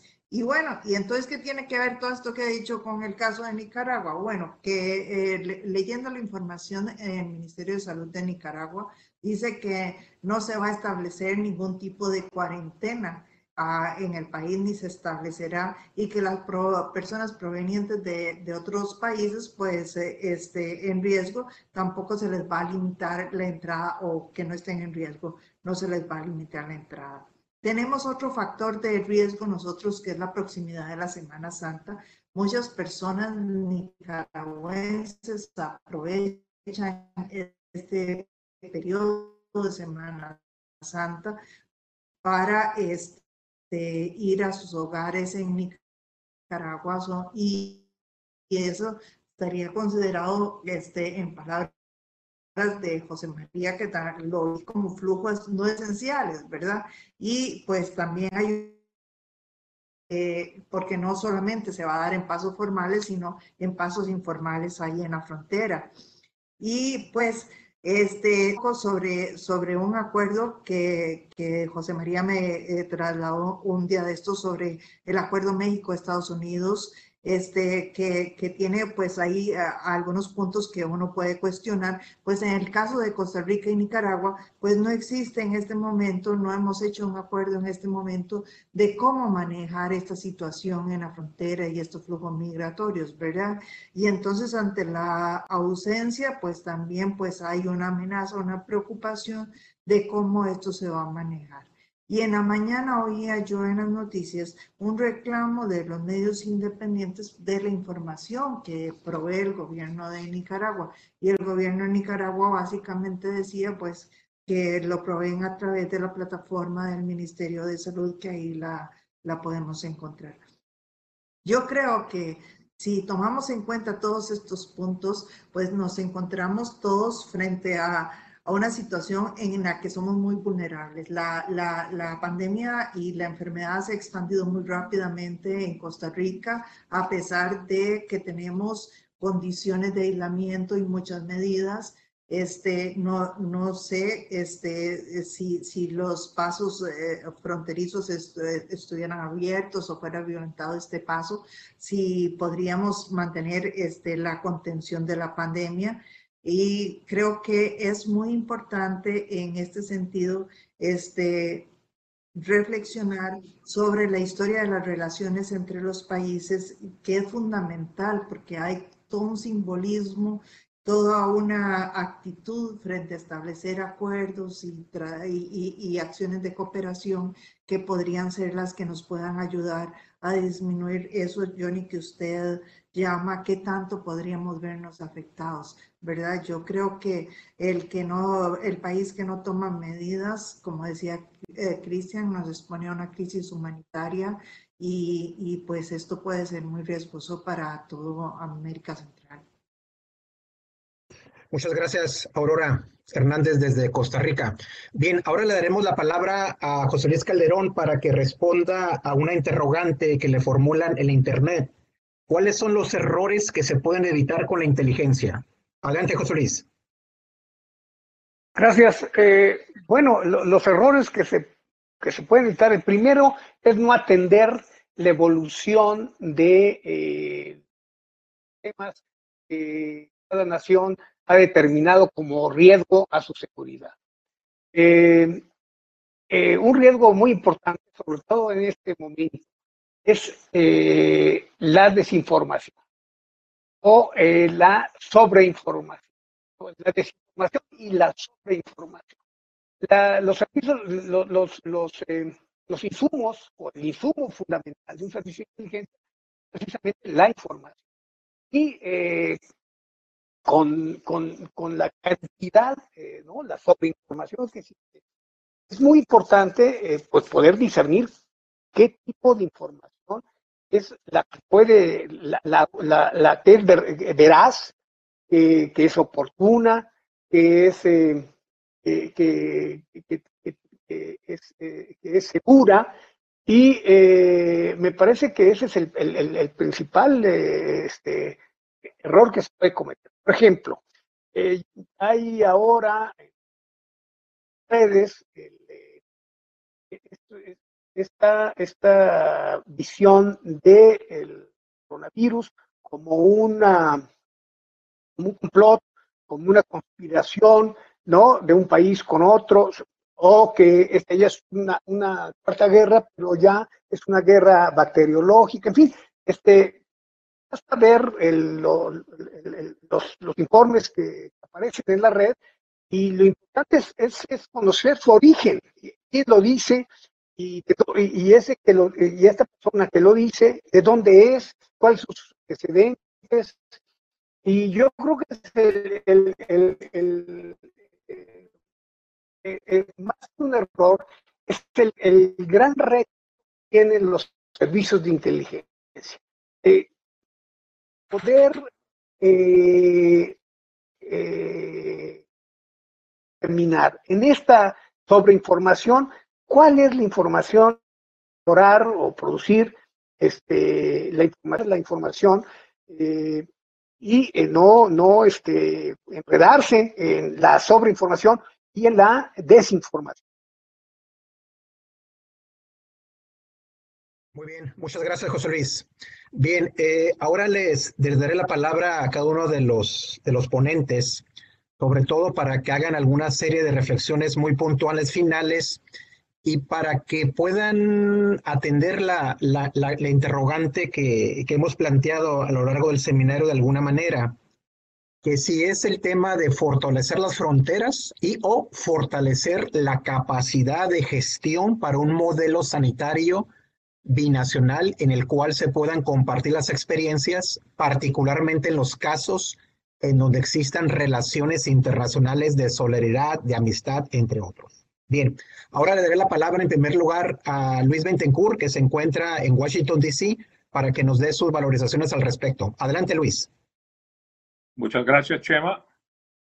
Déjame pegar, para responder este segunda, la segundo punto que mencionaste, voy a pegar uh, uno de los, puntos mencionados por José Luis. Yo creo que nuestro problema es mucho más amplio que meramente una respuesta puntual a un problema sanitario. Estamos delante de un problema de seguridad nacional. Nuestra estructura de seguridad nacional, nuestro concepto, nuestras organizaciones están, a mi juicio, completamente ultrapasados. Lo que estamos viendo es, son multidirecciones de diferentes puntos del gobierno en respuesta a una crisis cuando todo lo que necesitamos es una respuesta unificada, coordinada, una unidad de, interés y de determinación por parte del Estado, y esto no está ocurriendo. Como resultado, estamos teniendo una crisis muchas veces ampliada, no solamente por la falta de inteligencia, la inteligencia estaba ahí. Les cuento que estuvo hace 15 años eh, moderando un panel en América Central eh, de expertos en uh, salud. Eh, de todos ellos, yo aprendí, escuché por la primera vez esta afirmación de que una pandemia no se trata de si avería, pero de cuándo avería. Entonces, todos sabemos, todos sabíamos, de hecho, todos estaban atentos que algo de esta dimensión estaría para ocurrir. Y sin embargo, estamos ahora delante de nuestra incapacidad para hacer frente a esto. Y esto a mi juicio ocurre porque una crisis como esta es multifuncional, tiene múltiples áreas de ataque y requiere una coordinación de respuesta que nuestra concepción de seguridad nacional no atiende, porque estaba voltada hasta hoy para encontrar amenazas. Lo que nos decía hace poco José Luis de que, bueno, estamos buscando un culpado para esto y que nos resuelve nuestros problemas, porque nuestra tradición, nuestra estructura, nuestra estructura mental está volvida para encontrar amenazas. Estamos necesitando de un nuevo modelo. Y por un lado, uh, entienda que el problema hoy en día es multifacetado, viene de muchos orígenes, es, es eh, conturbado por un montón de in, in inputs como fake news, como todas estas noticias que vienen por la media social, que es parte de nuestro problema, y nuestro Estado está equipado para responder de sectores compartimentados, cuando que en verdad deberíamos ser capaces de responder de forma coordinada. Entonces, lo que propongo, y ahí estoy respondiendo a José Luis, ¿dónde estaban los expertos? Estoy de acuerdo, José Luis. Los expertos estaban mergullados cada uno en nuestras cajitas. Que tenemos que salir de las cajitas para entender que hay un problema de nuestra concepción de seguridad nacional y que requiere que nosotros, que tenemos, estamos estudiando este tema hace muchos años, aprendamos a repensar nuestros modelos, nuestra organización mental para responder no más a amenazas específicas, pero quizás pensando en un modelo de respuesta por capacidades. Estoy últimamente trabajando, trabajando muy intensamente con el planeamiento basado en capacidades, que cambia requerir. Una forma que seamos capaces de coordinar todos los recursos del Estado para generar capa capacidades para uh, las, las, amenazas que son hoy nables, pero imprevisibles. Entonces, esta es la propuesta que yo tengo, repensarnos el propio concepto de seguridad nacional. El, problema actual nos está enseñando esto, que lo que tenemos, toda nuestra visión de seguridad nacional es incompetente, es incapaz para tratar un problema de esta dimensión. Este es mi aporte. Gracias. Excelente, Luis. Sobre todo un poco porque va en el, tono lo que planteaba el general Héctor Sánchez de su planteamiento de la seguridad multidimensional y particularmente en la medida en que, totalmente de acuerdo, no es un tema únicamente de sanidad, sino incorpora varios elementos. Muchas gracias, Luis. Bien, ahora le doy la palabra a Fernando Zaragoza, que se encuentra en Buenos Aires, Argentina. Adelante, Fernando. ¿Qué tal, José Luis? Muchas gracias. Eh, realmente comparto totalmente las, las, expresiones de Luis recién. Eh, es, es, fundamental algunas apreciaciones que dio. Creo que en esta crisis tenemos que entender que hay dos problemas que, que se están vislumbrando. Por uno, por un lado, el, tema de la pandemia en sí misma, las características y todo lo que todavía desconocemos sobre la pandemia, sobre, sobre el virus en sí, que es algo que, bueno, de a poco la ciencia en China y en distintos lugares están aportando, digamos, tapando, dando, arrojando luz sobre esta cuestión. Y por otro lado, tenemos que también hacer referencia al tema de la falta de capacidades y de respuestas para poder anticiparnos a este tipo de crisis. Eh, tenemos, tuvimos otras, otras pandemias a lo largo de la historia, recientemente tuvimos otras epidemias, SARS, MERS, eh, a partir de, bueno, 2003, el 2012, y, y, bueno, si bien obviamente muchas veces no se puede anticipar, pero lo que, lo que dijo muy interesante Luis, el tema de que tenemos que eh, estar preparados para dar una respuesta oportuna y contundente a este tipo de situaciones. Hoy yo explicaba en el caso de Argentina, eh, primero, un poco lo, que había mencionado el ministro de que esto era imposible que llegara a la Argentina, lamentablemente sabemos que llegó, y por otro lado, las distintas marchas y contramarchas que fueron sucediendo para afrontar este problema. Esto eh, deberíamos tratar de que no volviera a suceder ni en Argentina y si ha sucedido en otros lugares lo mismo, que deberíamos tratar de no llegar a las marchas y contramarchas, eh, Y bueno, esa es un poco la reflexión. Tenemos que trabajar en la anticipación, tenemos que, trabajar en el tema de la inteligencia estratégica, tiene mucho para aportar en esto. Y, bueno, algo que valoro también de, una reflexión previa de UNICE, el papel eh, muy importante que está teniendo las Fuerzas Armadas eh, para atender este tipo de situaciones, para las que se han preparado. Eh, y bueno, y destaco un poco algo que mencionaba antes, también tenemos que trabajar no en las Fuerzas Armadas, sino en, nuestro, en nuestros cuerpos estatales, nuestros cuerpos estatales que muchas veces eh, no entienden la, dinámica, la importancia de la función que, realizan. Y, bueno, los, cuerpos estatales tienen que entender que un cargo eh, es, es una, una posición de responsabilidad y eso hay que hay que sacar la lógica de que el, cargo que se le, otorga a una persona es para, por un favor político, eh, tiene que tener una lógica sindical o cuestiones políticas partidarias. Eh, seguramente ustedes que están en México, bueno, entienden un poco la lógica de lo que quiero, lo que quiero expresar, pero bueno, esas son eh, cuestiones que me parecen importantes que podamos mejorar de aquí a futuro. Muchas gracias, José. Muchas gracias, Fernando. Bien, ahora le daré la palabra al general Héctor Sánchez, que se encuentra en una hacienda en la hermosa ciudad de Durango. Adelante, general Héctor Sánchez.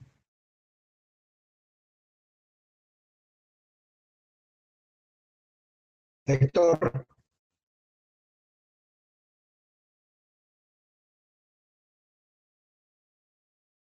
Hola, hola. Héctor. Parece que ya. ¿Listo? Listo, adelante. Adelante. Venga. Mira, la inteligencia estratégica es ¿por qué?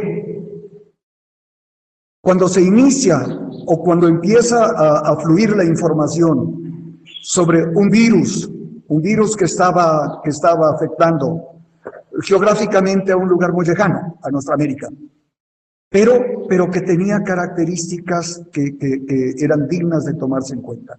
La inteligencia debe de prever y debe de prevenir. Prever los posibles escenarios y debe de preparar las acciones para enfrentarse a la, a la presencia en nuestro espacio geográfico eh, de, de, del evento que, o la posible amenaza como riesgo, atenderlo como riesgo y empezar con esa actuación. Nos faltó esa prevención, esa previsión y esa prevención, esa prevención. La sentimos demasiado lejos. Llega a afectar Europa, empiezan los, los problemas a, sucederse en una manera, de una manera muy, muy, eh, muy dinámica, muy rápida, muy rápida, y seguimos pensando, a pesar de que Estados Unidos ya estaba, nuestro vecino, nuestro vecino geográfico ya estaba sufriendo los problemas, no tuvimos la, no le prestamos la atención o no nos supo plantear la inteligencia estratégica y las instancias de, de salud, los especialistas empezaron con un manejo político, con un, en los diferentes eh, países se dio un, un manejo político, y nos olvidamos de, que el problema era de salud y quien debería de determinar eran las áreas de salud. Eh, ¿Qué sucede? Mm, la globalidad, la gran movilidad eh, eh, que hay en el, mundo, pues nos trae muy rápido. Los vuelos, los vuelos son diarios y hay varios, y la movilidad de las personas es dinámica y empiezan a llegar. Em, eh, empieza a llegar y se empieza a difundir de, diversas maneras. La atención no fue oportuna.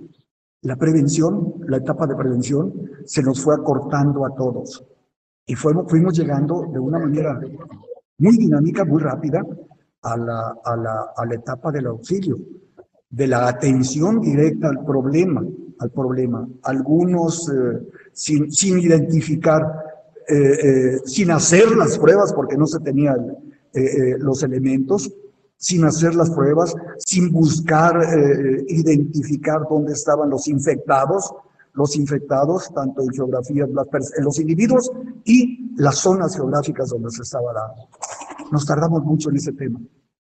Luego nos dimos cuenta que, que, que era explosivo la experiencia de España, la experiencia de Italia, eh, eh, lamentables, pero finalmente eh, debimos de considerarlo una enseñanza. Debimos de considerarlo como una experiencia que estaban viviendo y que no estábamos exentos de, de sufrir. Y seguimos sin estar exentos. Actualmente estamos actuando reactivamente. Reactivamente. Entonces, mm, ¿qué se está haciendo? El DN3 en México es un plan reactivo que se prepara, que se prepara para tomar las medidas y atender el auxilio. El auxilio. Pasamos a la, etapa de auxilio rápidamente, rápidamente. Y hay que atenderlo. Ya de las dos sopas que había, ya nomás nos queda una y hay que atenderla, hay que asumirlo como corresponde y las medidas restrictivas, pues que hay que aceptarlas. En cuanto a las fronteras, los muros, el aislamiento, podemos hacerlo en comunidades como lo estamos haciendo actualmente, eh, eh, las medidas preventivas, las que ya nos han dicho las, las indicaciones que cada vez son más sencillas, más sencillas o nos estamos acostumbrando a ellas que hay que hacerlas. No tenemos la identificación todavía plena de, los, de, las dimensiones del problema. El proceso de, gestación eh, del virus, del virus mm, ya está encima, ya está encima, y la capacidad para hacer pruebas eh, masivamente no lo hemos logrado, no lo tenemos en nuestros países. Cerraduras las barreras no creo en ellas, no creo en las barreras y más si son epidemiológicas, son, son sumamente difíciles de contener. Hay que buscar, hay que encontrar, hay que encontrar el mecanismo dentro de nuestro territorio y cuidar ese intercambio, nuestra frontera norte que, que tú vives eh, de manera cotidiana desde hace muchos años y, y, lo hemos platicado muchísimo, tenemos estados del otro lado de nuestra frontera y de nuestro lado en los cuales hay una dependencia y hay un flujo que van a trabajar diario del otro lado. Y ese, e, e, esa línea geográfica, esa línea geográfica se desvanece totalmente. Entonces hay que buscar soluciones, buscar soluciones y el cuidado en el, en el tránsito que, que se da diario, diario van a trabajar al otro lado hay un, hay un flujo tremendo de, de, mercancías, de personas, eh, eh, de artículos, legal e ilegal.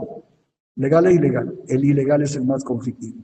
El que nos puede, el que, el que evita, los, el que puede eludir o soslayar los controles. En nuestra frontera sur también tenemos, es una frontera sumamente porosa, en la cual este, ese freno que tenemos a nuestra Guardia Nacional y las demás instancias que participan en ese trabajo en la frontera sur, que, también la libertad que tienen los centroamericanos, los países centroamericanos, para su movilidad también, hay que asumir la responsabilidad como país y a tomar las medidas restrictivas correspondientes. ¿Qué necesitamos? Colaboración, cooperación en el tema de ese flujo, flujo fronterizo, en las líneas formales que tenemos, que son tan difíciles de atender por la, por la epidemia. En mi opinión, Chema, para todos. Un gusto estar con nosotros. Excelente, General Sánchez desde Durango. Bien, ahora damos la palabra a Gabriela Nava desde Ciudad de México. Adelante, Gabriela. Gracias, Tema. Creo que en este tema del cierre fronterizo vamos a alcanzar consenso. Desde mi punto de vista, yo no lo veo como una solución. En un contexto de, de un mundo globalizado, el que los movimientos migratorios tienen causas, o sea, no, no se refiere en este caso nada más a la pandemia, no se refiere en este caso a una eventual crisis económica que se avecina, sino a temas también como inseguridad, pobreza, etcétera. Durante esta crisis de, que estamos enfrentando todo, el mundo, poco he escuchado sobre cooperación internacional. Eh, el somero esfuerzo que está haciendo la diplomacia mexicana con Estados Unidos solamente se fundamentó en no cerrar completamente la frontera, y limitar el cierre solo a actividades de, de, turismo no, no, se ve un enfoque de salubridad o sanidad, no se ve un enfoque multidimensional en, en, ese cierre de la frontera y mucho menos un enfoque de seguridad fronteriza. Eh, se trata nuevamente un poco de lo que hablaba de un pensamiento etnocéntrico, de una necesidad de, de este pensamiento de suma cero o ellos o nosotros, de un pensamiento de protección de los míos en el caso de Trump, y en el caso de México, desde mi muy particular punto de vista, ni siquiera hay claridad de qué se persigue con esta, con esta, con esta coordinación bilateral. Eh, como decía el profesor Bittencourt, en México tenemos ambigüedad en el manejo de, de la crisis. La, la, vertiente de comunicación social no acaba de ser clara, no, los ciudadanos no acabamos de saber exactamente hacia dónde se dirige la, estrategia y la atención de crisis del, gobierno. La frontera sur, por otro lado, es otro mundo diferente al, a la frontera de México con Estados Unidos. Eh, eh, en mi opinión, están prácticamente en desatención en el contexto de la, de la, de la crisis, de la pandemia. Primero tuvimos un flujo migratorio de Centroamérica en, en meses pasados, por factores diversos y que hoy están tan saturadas las estaciones migratorias en la frontera sur que los, las personas que están ahí se están amotinando para demandar su repatriación, lo cual no es posible por el cierre de la frontera con Guatemala. Y poco se ha hablado de las acciones diplomáticas de México con Guatemala para poder solucionar esta, esta problemática. Ese es un, claro ejemplo de, de cómo, desde mi punto de vista, la, la cooperación internacional está siendo más bien limitada. Me da la impresión de que hay, hay un cierre a, la protección interna del, del, país, repito, muy relacionado con esta amenaza a la seguridad física y a la que, que este tema de, de, la pandemia y de cómo nos ha rebasado en su atención es, ha sido un fallo de la, de la inteligencia estratégica a nivel, a nivel mundial. Eh, desde 2007, por lo menos, el Foro Económico Mundial ya señalaba que el impacto de una, de una pandemia era cada vez mayor, o sea, ya estaban identificados. Por supuesto, este impacto iba a ser de forma negativa. Ciertamente es necesario pensar en nuevas formas de hacer inteligencia y como ya se ha dicho, el modelo de riesgos y amenazas definitivamente está rebasado. Debemos encontrar un nuevo modelo prospectivo y de planeación estratégica que nos haga y nos ayude a cumplir con la, con la condición de seguridad nacional. Es cuanto, Chema. Muchas gracias, Gabriela. Eh, sobre todo porque destacaste un punto en particular que me parece muy relevante, que desafortunadamente en este acuerdo suscrito entre México y Estados Unidos recientemente, no se está considerando la implementación de protocolos sanitarios, no obstante de que a pesar de que en el estado de California se haya establecido un estado de alerta hace una semana y que en el caso de Baja California no exista ese estado, se puede esperar que a lo largo de la frontera norte puedan estar cruzando todos los días aproximadamente entre unos 40, 60 mil ciudadanos de Estados Unidos o residentes de Estados Unidos, los cuales, bueno, esperaríamos que no tengan alguna situación particular que pueda eh, generar o una mayor expansión del virus. Creo que eso es un tema importante.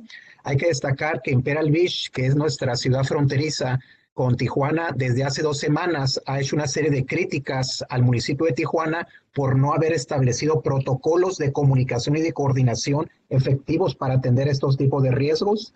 La campaña que ha hecho el alcalde de Los Ángeles, California, ha sido muy activa en redes y sobre todo para fortalecer es ahí donde, donde se puede apreciar los efectos de una buena cooperación transfronteriza, pero que desafortunadamente esas buenas prácticas que, que existen en Estados Unidos no, no se reproducen en el caso de nuestras ciudades fronterizas mexicanas. Muchas gracias, Gabriela. Bien, ahora le cedo la palabra a Cristian desde Valencia para que dé su intervención. Adelante, Cristian.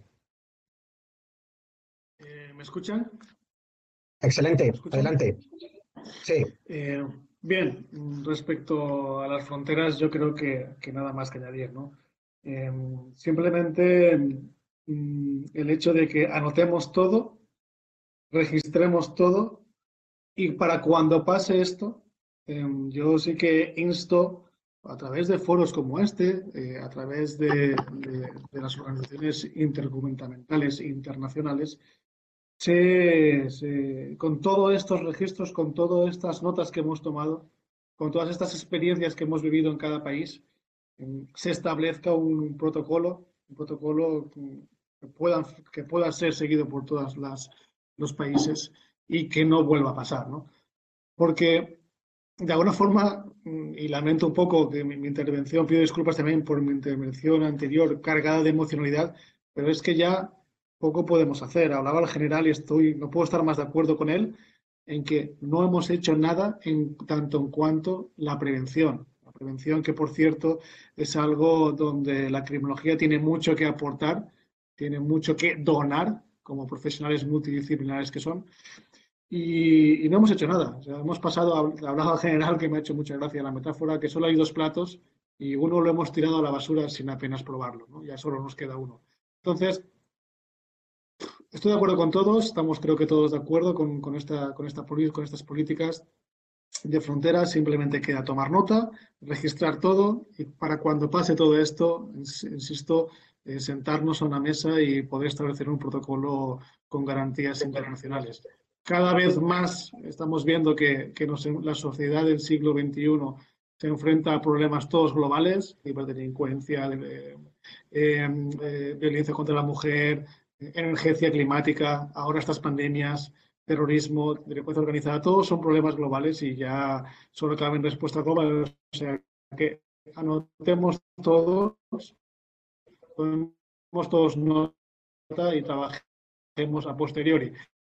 Por eso, eh, y aprovecho para cerrar diciendo que estos foros son muy importantes. Eh, muchas gracias de nuevo al Colegio Frontera del Norte por, por, por poner esto en marcha. Creo que deberíamos... De, que me gustaría, a modo de broche, pues bueno, creo que estamos ante un hecho histórico que va a cambiar la sociedad para siempre. Nunca nos hemos enfrentado a nada igual. De alguna forma, si el holocausto fue el fracaso de la ilustración o del, o del racionamiento europeo, de alguna forma, ¿no? Fue como, oye, algo hemos hecho mal que hemos acabado en el holocausto. Aquí, y salvando las distancias, que son muchas, pero sí que, bueno, ahora mismo a mí no me apetece hablar de 5G, no me apetece hablar de inteligencia artificial, no me apetece hablar de blockchain, de supply chain, eh, no me apetece hablar de nada de evolución tecnológica, porque llevo cinco años yendo a muchos sitios, a muchos países para explicar cómo las nuevas tecnologías eh, pues pueden ayudar a combatir los desafíos del siglo XXI. Y ahora mismo no somos capaces, con, todo con toda la evolución tecnológica que hemos tenido, de, de ponerla a disposición de parar esta lacra. No somos capaces. No, no hemos encontrado una vacuna, eh, sí, hay sistemas de geolocalización para controlar que estamos cumpliendo esta cuarentena, este confinamiento, este aislamiento, pero poco más, ¿no? De alguna forma, eh, esto nos tiene que hacer reflexionar y porque creo que estamos ante el primer y gran fracaso del siglo XXI y no se puede volver a repetir. Así que todos juntos, de la mano, unidos, vamos a, vamos a combatirlo y vamos a lucharlo. Muchas gracias. Muchas gracias, Cristian, por esta reflexión final en donde nos planteas la relevancia de cómo gestionar estos problemas globales y sobre todo el alcance y las limitaciones de las nuevas tecnologías para resolver los problemas cotidianos y particularmente este. Muchas gracias y de nuevo nuestro abrazo solidario. Bien, ahora le seré la palabra a Unice para una reflexión final. Adelante, Unice, desde Bogotá, Colombia.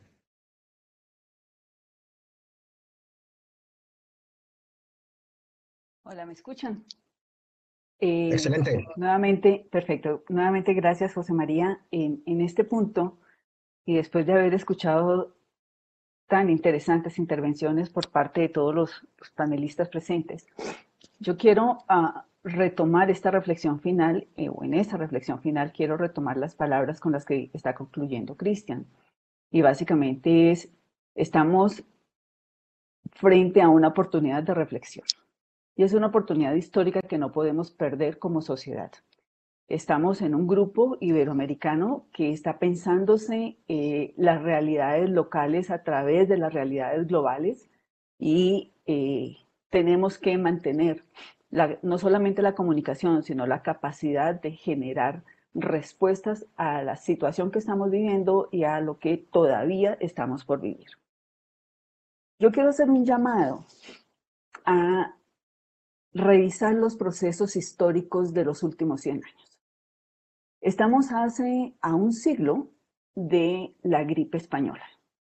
Eh, habíamos culminado el planeta, la civilización, había terminado su primera guerra mundial, eh, se cayó en una pandemia, millones de muertos, que quizás por los temas de movilidad no fue más allá, pero tenía la capacidad destructiva más grande de lo que quizás la tiene la pandemia que estamos viviendo.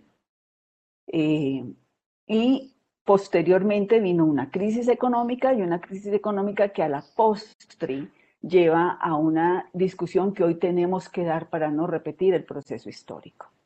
Cristian en su momento, eh, ahora retomo esta, frase que he dejado ahí y voy a, voy a empalmar con algo que también dijo Cristian en su presentación inicial, y es la discusión no es seguridad nacional o democracia, la discusión es seguridad nacional y democracia. Y retomo esto para volver a lo que pasó ya no hace 100 años, sino hace 80 años.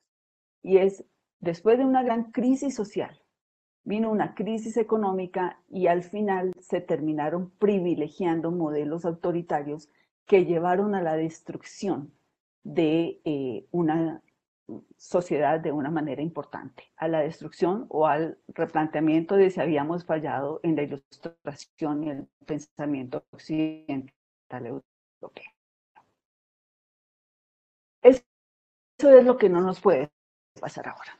Y el llamado es a retomemos las enseñanzas de los procesos históricos del último siglo en las sociedades alrededor del planeta. ¿Y a qué me estoy refiriendo con esto? Y es, pensé, en el transcurso de la mañana, tienen el potencial de afectar seriamente los procesos productivos de los estados, de afectar la economía y el, el potencial de desarrollo de, la, de cada una de las naciones. Y esto conlleva a una debilidad de los estados y eventualmente a unos riesgos sociales bastante grandes que claramente y de una manera muy eh, bien expuesta lo manifestó, eh, lo, lo manifestó Gabriela en su presentación. Cambio de valores. Estamos volviendo o tenemos que revisar los valores sobre los cuales están sustentados conceptos como democracia, conceptos como Estado, el Estado en el que hoy vivimos o la concepción del Estado que hoy tenemos desarrollada entre el siglo XVII y siglo XVIII, que nos han permitido llegar a las sociedades como hoy las conocemos, quizás estamos en el punto de replantearnos y volver justamente al repensémonos desde la sociedad, repensémoslo desde lo que significa la democracia para la sociedad. Es decir, dicho esto, estamos en un punto de tenemos que construir no en suma cero, tenemos que reconstruir en sumas ganas, ganas. ¿Eso que nos lleva? A replantearnos la construcción del concepto de Estado y a replantearnos la construcción del concepto de democracia y democracia para servir a la sociedad. No la democracia que ha permitido que se generen múltiples y múltiples y múltiples divisiones al interior de cada uno de los estados, porque si algo no queremos en este momento privilegiar, y es la enseñanza de la historia que deberíamos tener presente, es la conformación de autoritarismos. Bien lo manifestaba Cristian, el temor que existe de una China que aparece hoy eh, con una mano extendida en manifestación de apoyo puede ser malinterpretada y pensar que ese modelo es un modelo válido. Y es un error en el que no podemos caer porque la historia ya nos demostró que los autoritarismos llevan a grandes conflictos sociales y muy seguramente a manifestaciones bélicas que no vamos a querer repetir. Ese es un riesgo futuro medio. Es decir, estamos revisando los riesgos inmediatos, estamos revisando las manifestaciones inmediatas de la pandemia, estamos el planeta entero inmerso en una situación eh, eh, compleja. Tenemos que mirar en el corto plazo, pero también tenemos que mirar en el, en el mediano plazo. Y en consecuencia, la invitación y la reflexión final mía es, revisemos los aprendizajes de la historia la construcción de procesos colectivos, de pensamiento colectivo, a través de estos grupos como el que aquí hemos constituido, nos permiten avanzar, nos permiten avanzar y nos permiten ayudar en la construcción y no repetir los errores históricos que ya en otro momento se, eh, se ejecutaron. Recordemos que si no hemos aprendido de la historia, estamos condenados a repetirla. Quien no aprende la lección, la repite. Eh, para sellar, simplemente eh, darte las gracias, particularmente, José María, al Colegio de la Frontera Norte, a la Universidad Internacional de Valencia y a todos los presentes por de verdad haber ilustrado de una manera tan profusa y también argumentada todos los elementos que aquí se han expuesto. Y la invitación al final es recojamos la historia, repensémonos los conceptos y estamos llamados a construir. Gracias. Muchas gracias, Eunice, por esta, por esta intervención. Nos destacas una serie de puntos que retomaré al final. Encantado. Eh, adelante, Aurora, desde Costa Rica. Aurora Hernández. Bueno, este, yo para mi reflexión final quiero este, pensar un poco en nuestro mundo y nuestra crisis humanitaria. Finalmente ahora estamos hablando de, del COVID-19, pero las crisis humanitarias este, pues están presentes eh, eh, en, en, este mundo en el que vivimos todos los días y eh, pensaba ahora que los oía hablando ustedes en en que esto viene de mucho atrás y, pensé en un momento en, perdón que lo cite, ese libro, Lo pequeño es hermoso, economía como, si la gente importara, ¿verdad? Y que fue un alegato contra la forma en que esta sociedad pues se, se desenvuelve económicamente, también este, pensé en el informe sobre desigualdad y también este, pensé en una cita de Bauman que nos dice que un puente es tan fuerte como su punto más débil. Y en esta, y, quiero unir todo esto para decir que bueno, que en nuestro país podemos estar teniendo una respuesta que desde mi perspectiva es una respuesta fuerte, coordinada, pero que sin un proceso de integración regional, un proceso que, que nos acerque a todos los países de la región a tomar medidas de, eh, de, de salud integral, pues va a ser un proceso que va a tener muchas debilidades. Este, se trata de reconocer entonces que vivimos, sí bien, en un, en un mundo de muchos estados, pero que estamos eh, también en un mundo muy interdependiente y que el modelo de gobernanza local y nacional que tenemos y que se está em, implementando, pues funciona muy bien, pero ¿qué pasa con la interdependencia que tenemos con los demás? Entonces, eh, algo importante es que debemos reconocer en América Central que ya tenemos acuerdos de fronteras, que son acuerdos que incluyen temas como salud, que deben, deben estar o deberían estar activados. Con ese, y, y también deberíamos tener activada la esperanza en que esos acuerdos informales, los esquemas informales de cooperación, pues también este, pues sean buenos eh, y suficientes para atender esta crisis, pero eh, quiero recordar eso de las desigualdades, las desigualdades en América Central, en las fronteras, este, son muy acentuadas y también entonces esto nos pone a pensar que son territorios que podrían ser sumamente vulnerables ante una crisis de este tipo. Esa sería mi intervención. Muchas gracias, Aurora. Bien, finalmente le haremos la palabra a José Luis Calderón Arosqueta desde la Ciudad de México. Adelante, José Luis, una intervención final. Gracias.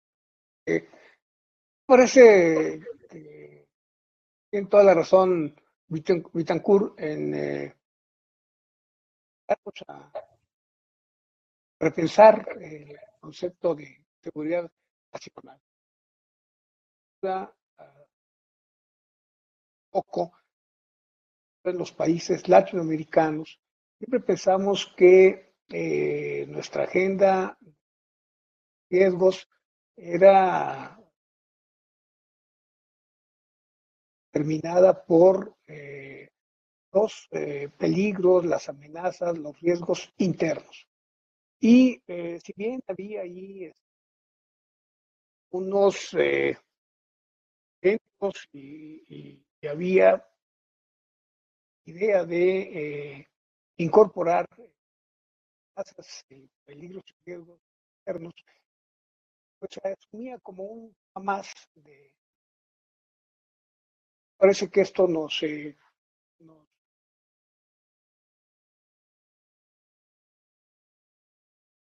dar eh, nuestra seguridad nacional más que nunca eh, no son solo los temas de es decir, no solo son los riesgos y las amenazas internas, sino, como lo vemos ahora, son riesgos, son amenazas que provienen también del exterior.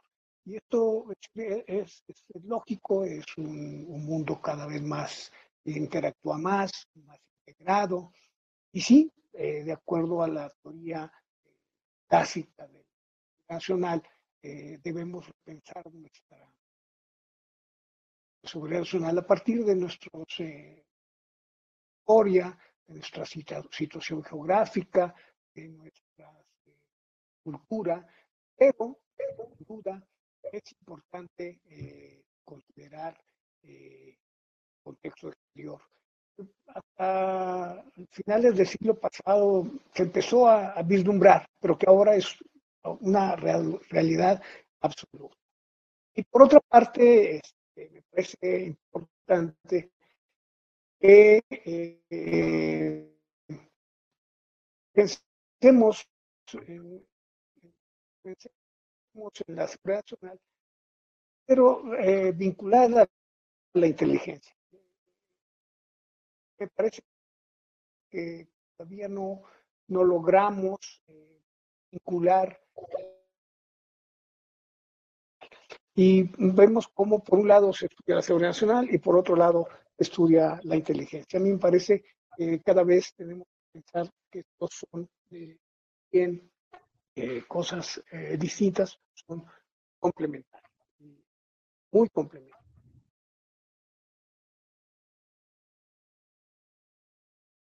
Eh, por lo demás, me parece que desde el título del seminario que tú has convocado y has coordinado, este, es fundamental la revisión de, la, del control o cooperación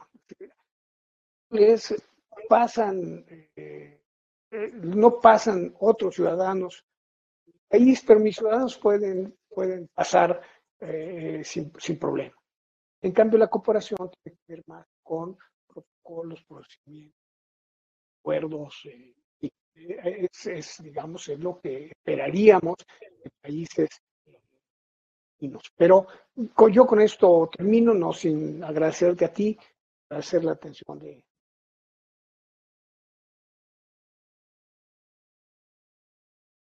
De acuerdo, José Luis, aunque se cortó al final, pero muy bien. Muchas gracias, José Luis. Bueno, pues agradecerles a todas y a todas eh, su participación. Ha sido sin duda alguna un seminario muy importante por las diferentes reflexiones que se han dado en el mismo. Agradecerles, eh, Luis Bittencourt, que nos estás, eh, que participaste de Washington, D.C. Igualmente a Eunice Ñáñez, que estuvo en Bogotá, Colombia. A Fernando Zaragoza, que estuvo en la ciudad de Buenos Aires, Argentina Aurora Hernández, que estuvo en Costa Rica, en Nicoya particularmente. Eh, igualmente al general Héctor Sánchez, que estuvo ubicado en una hacienda en Durango, México. Esperamos que algún día nos pueda invitar al grupo. Eh, igualmente agradecerte a ti, José Luis Calderón, eh, tu participación.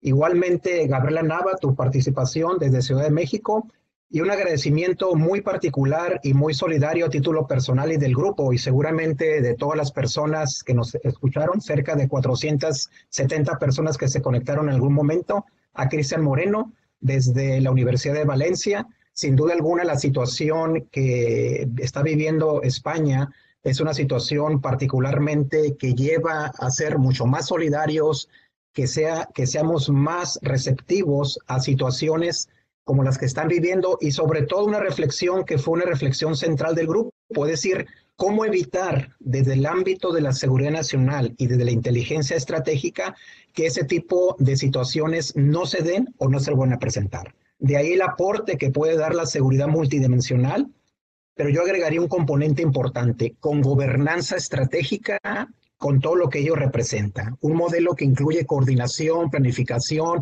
incentivos, etcétera, etcétera. Es decir, que tenga que ser muy integral.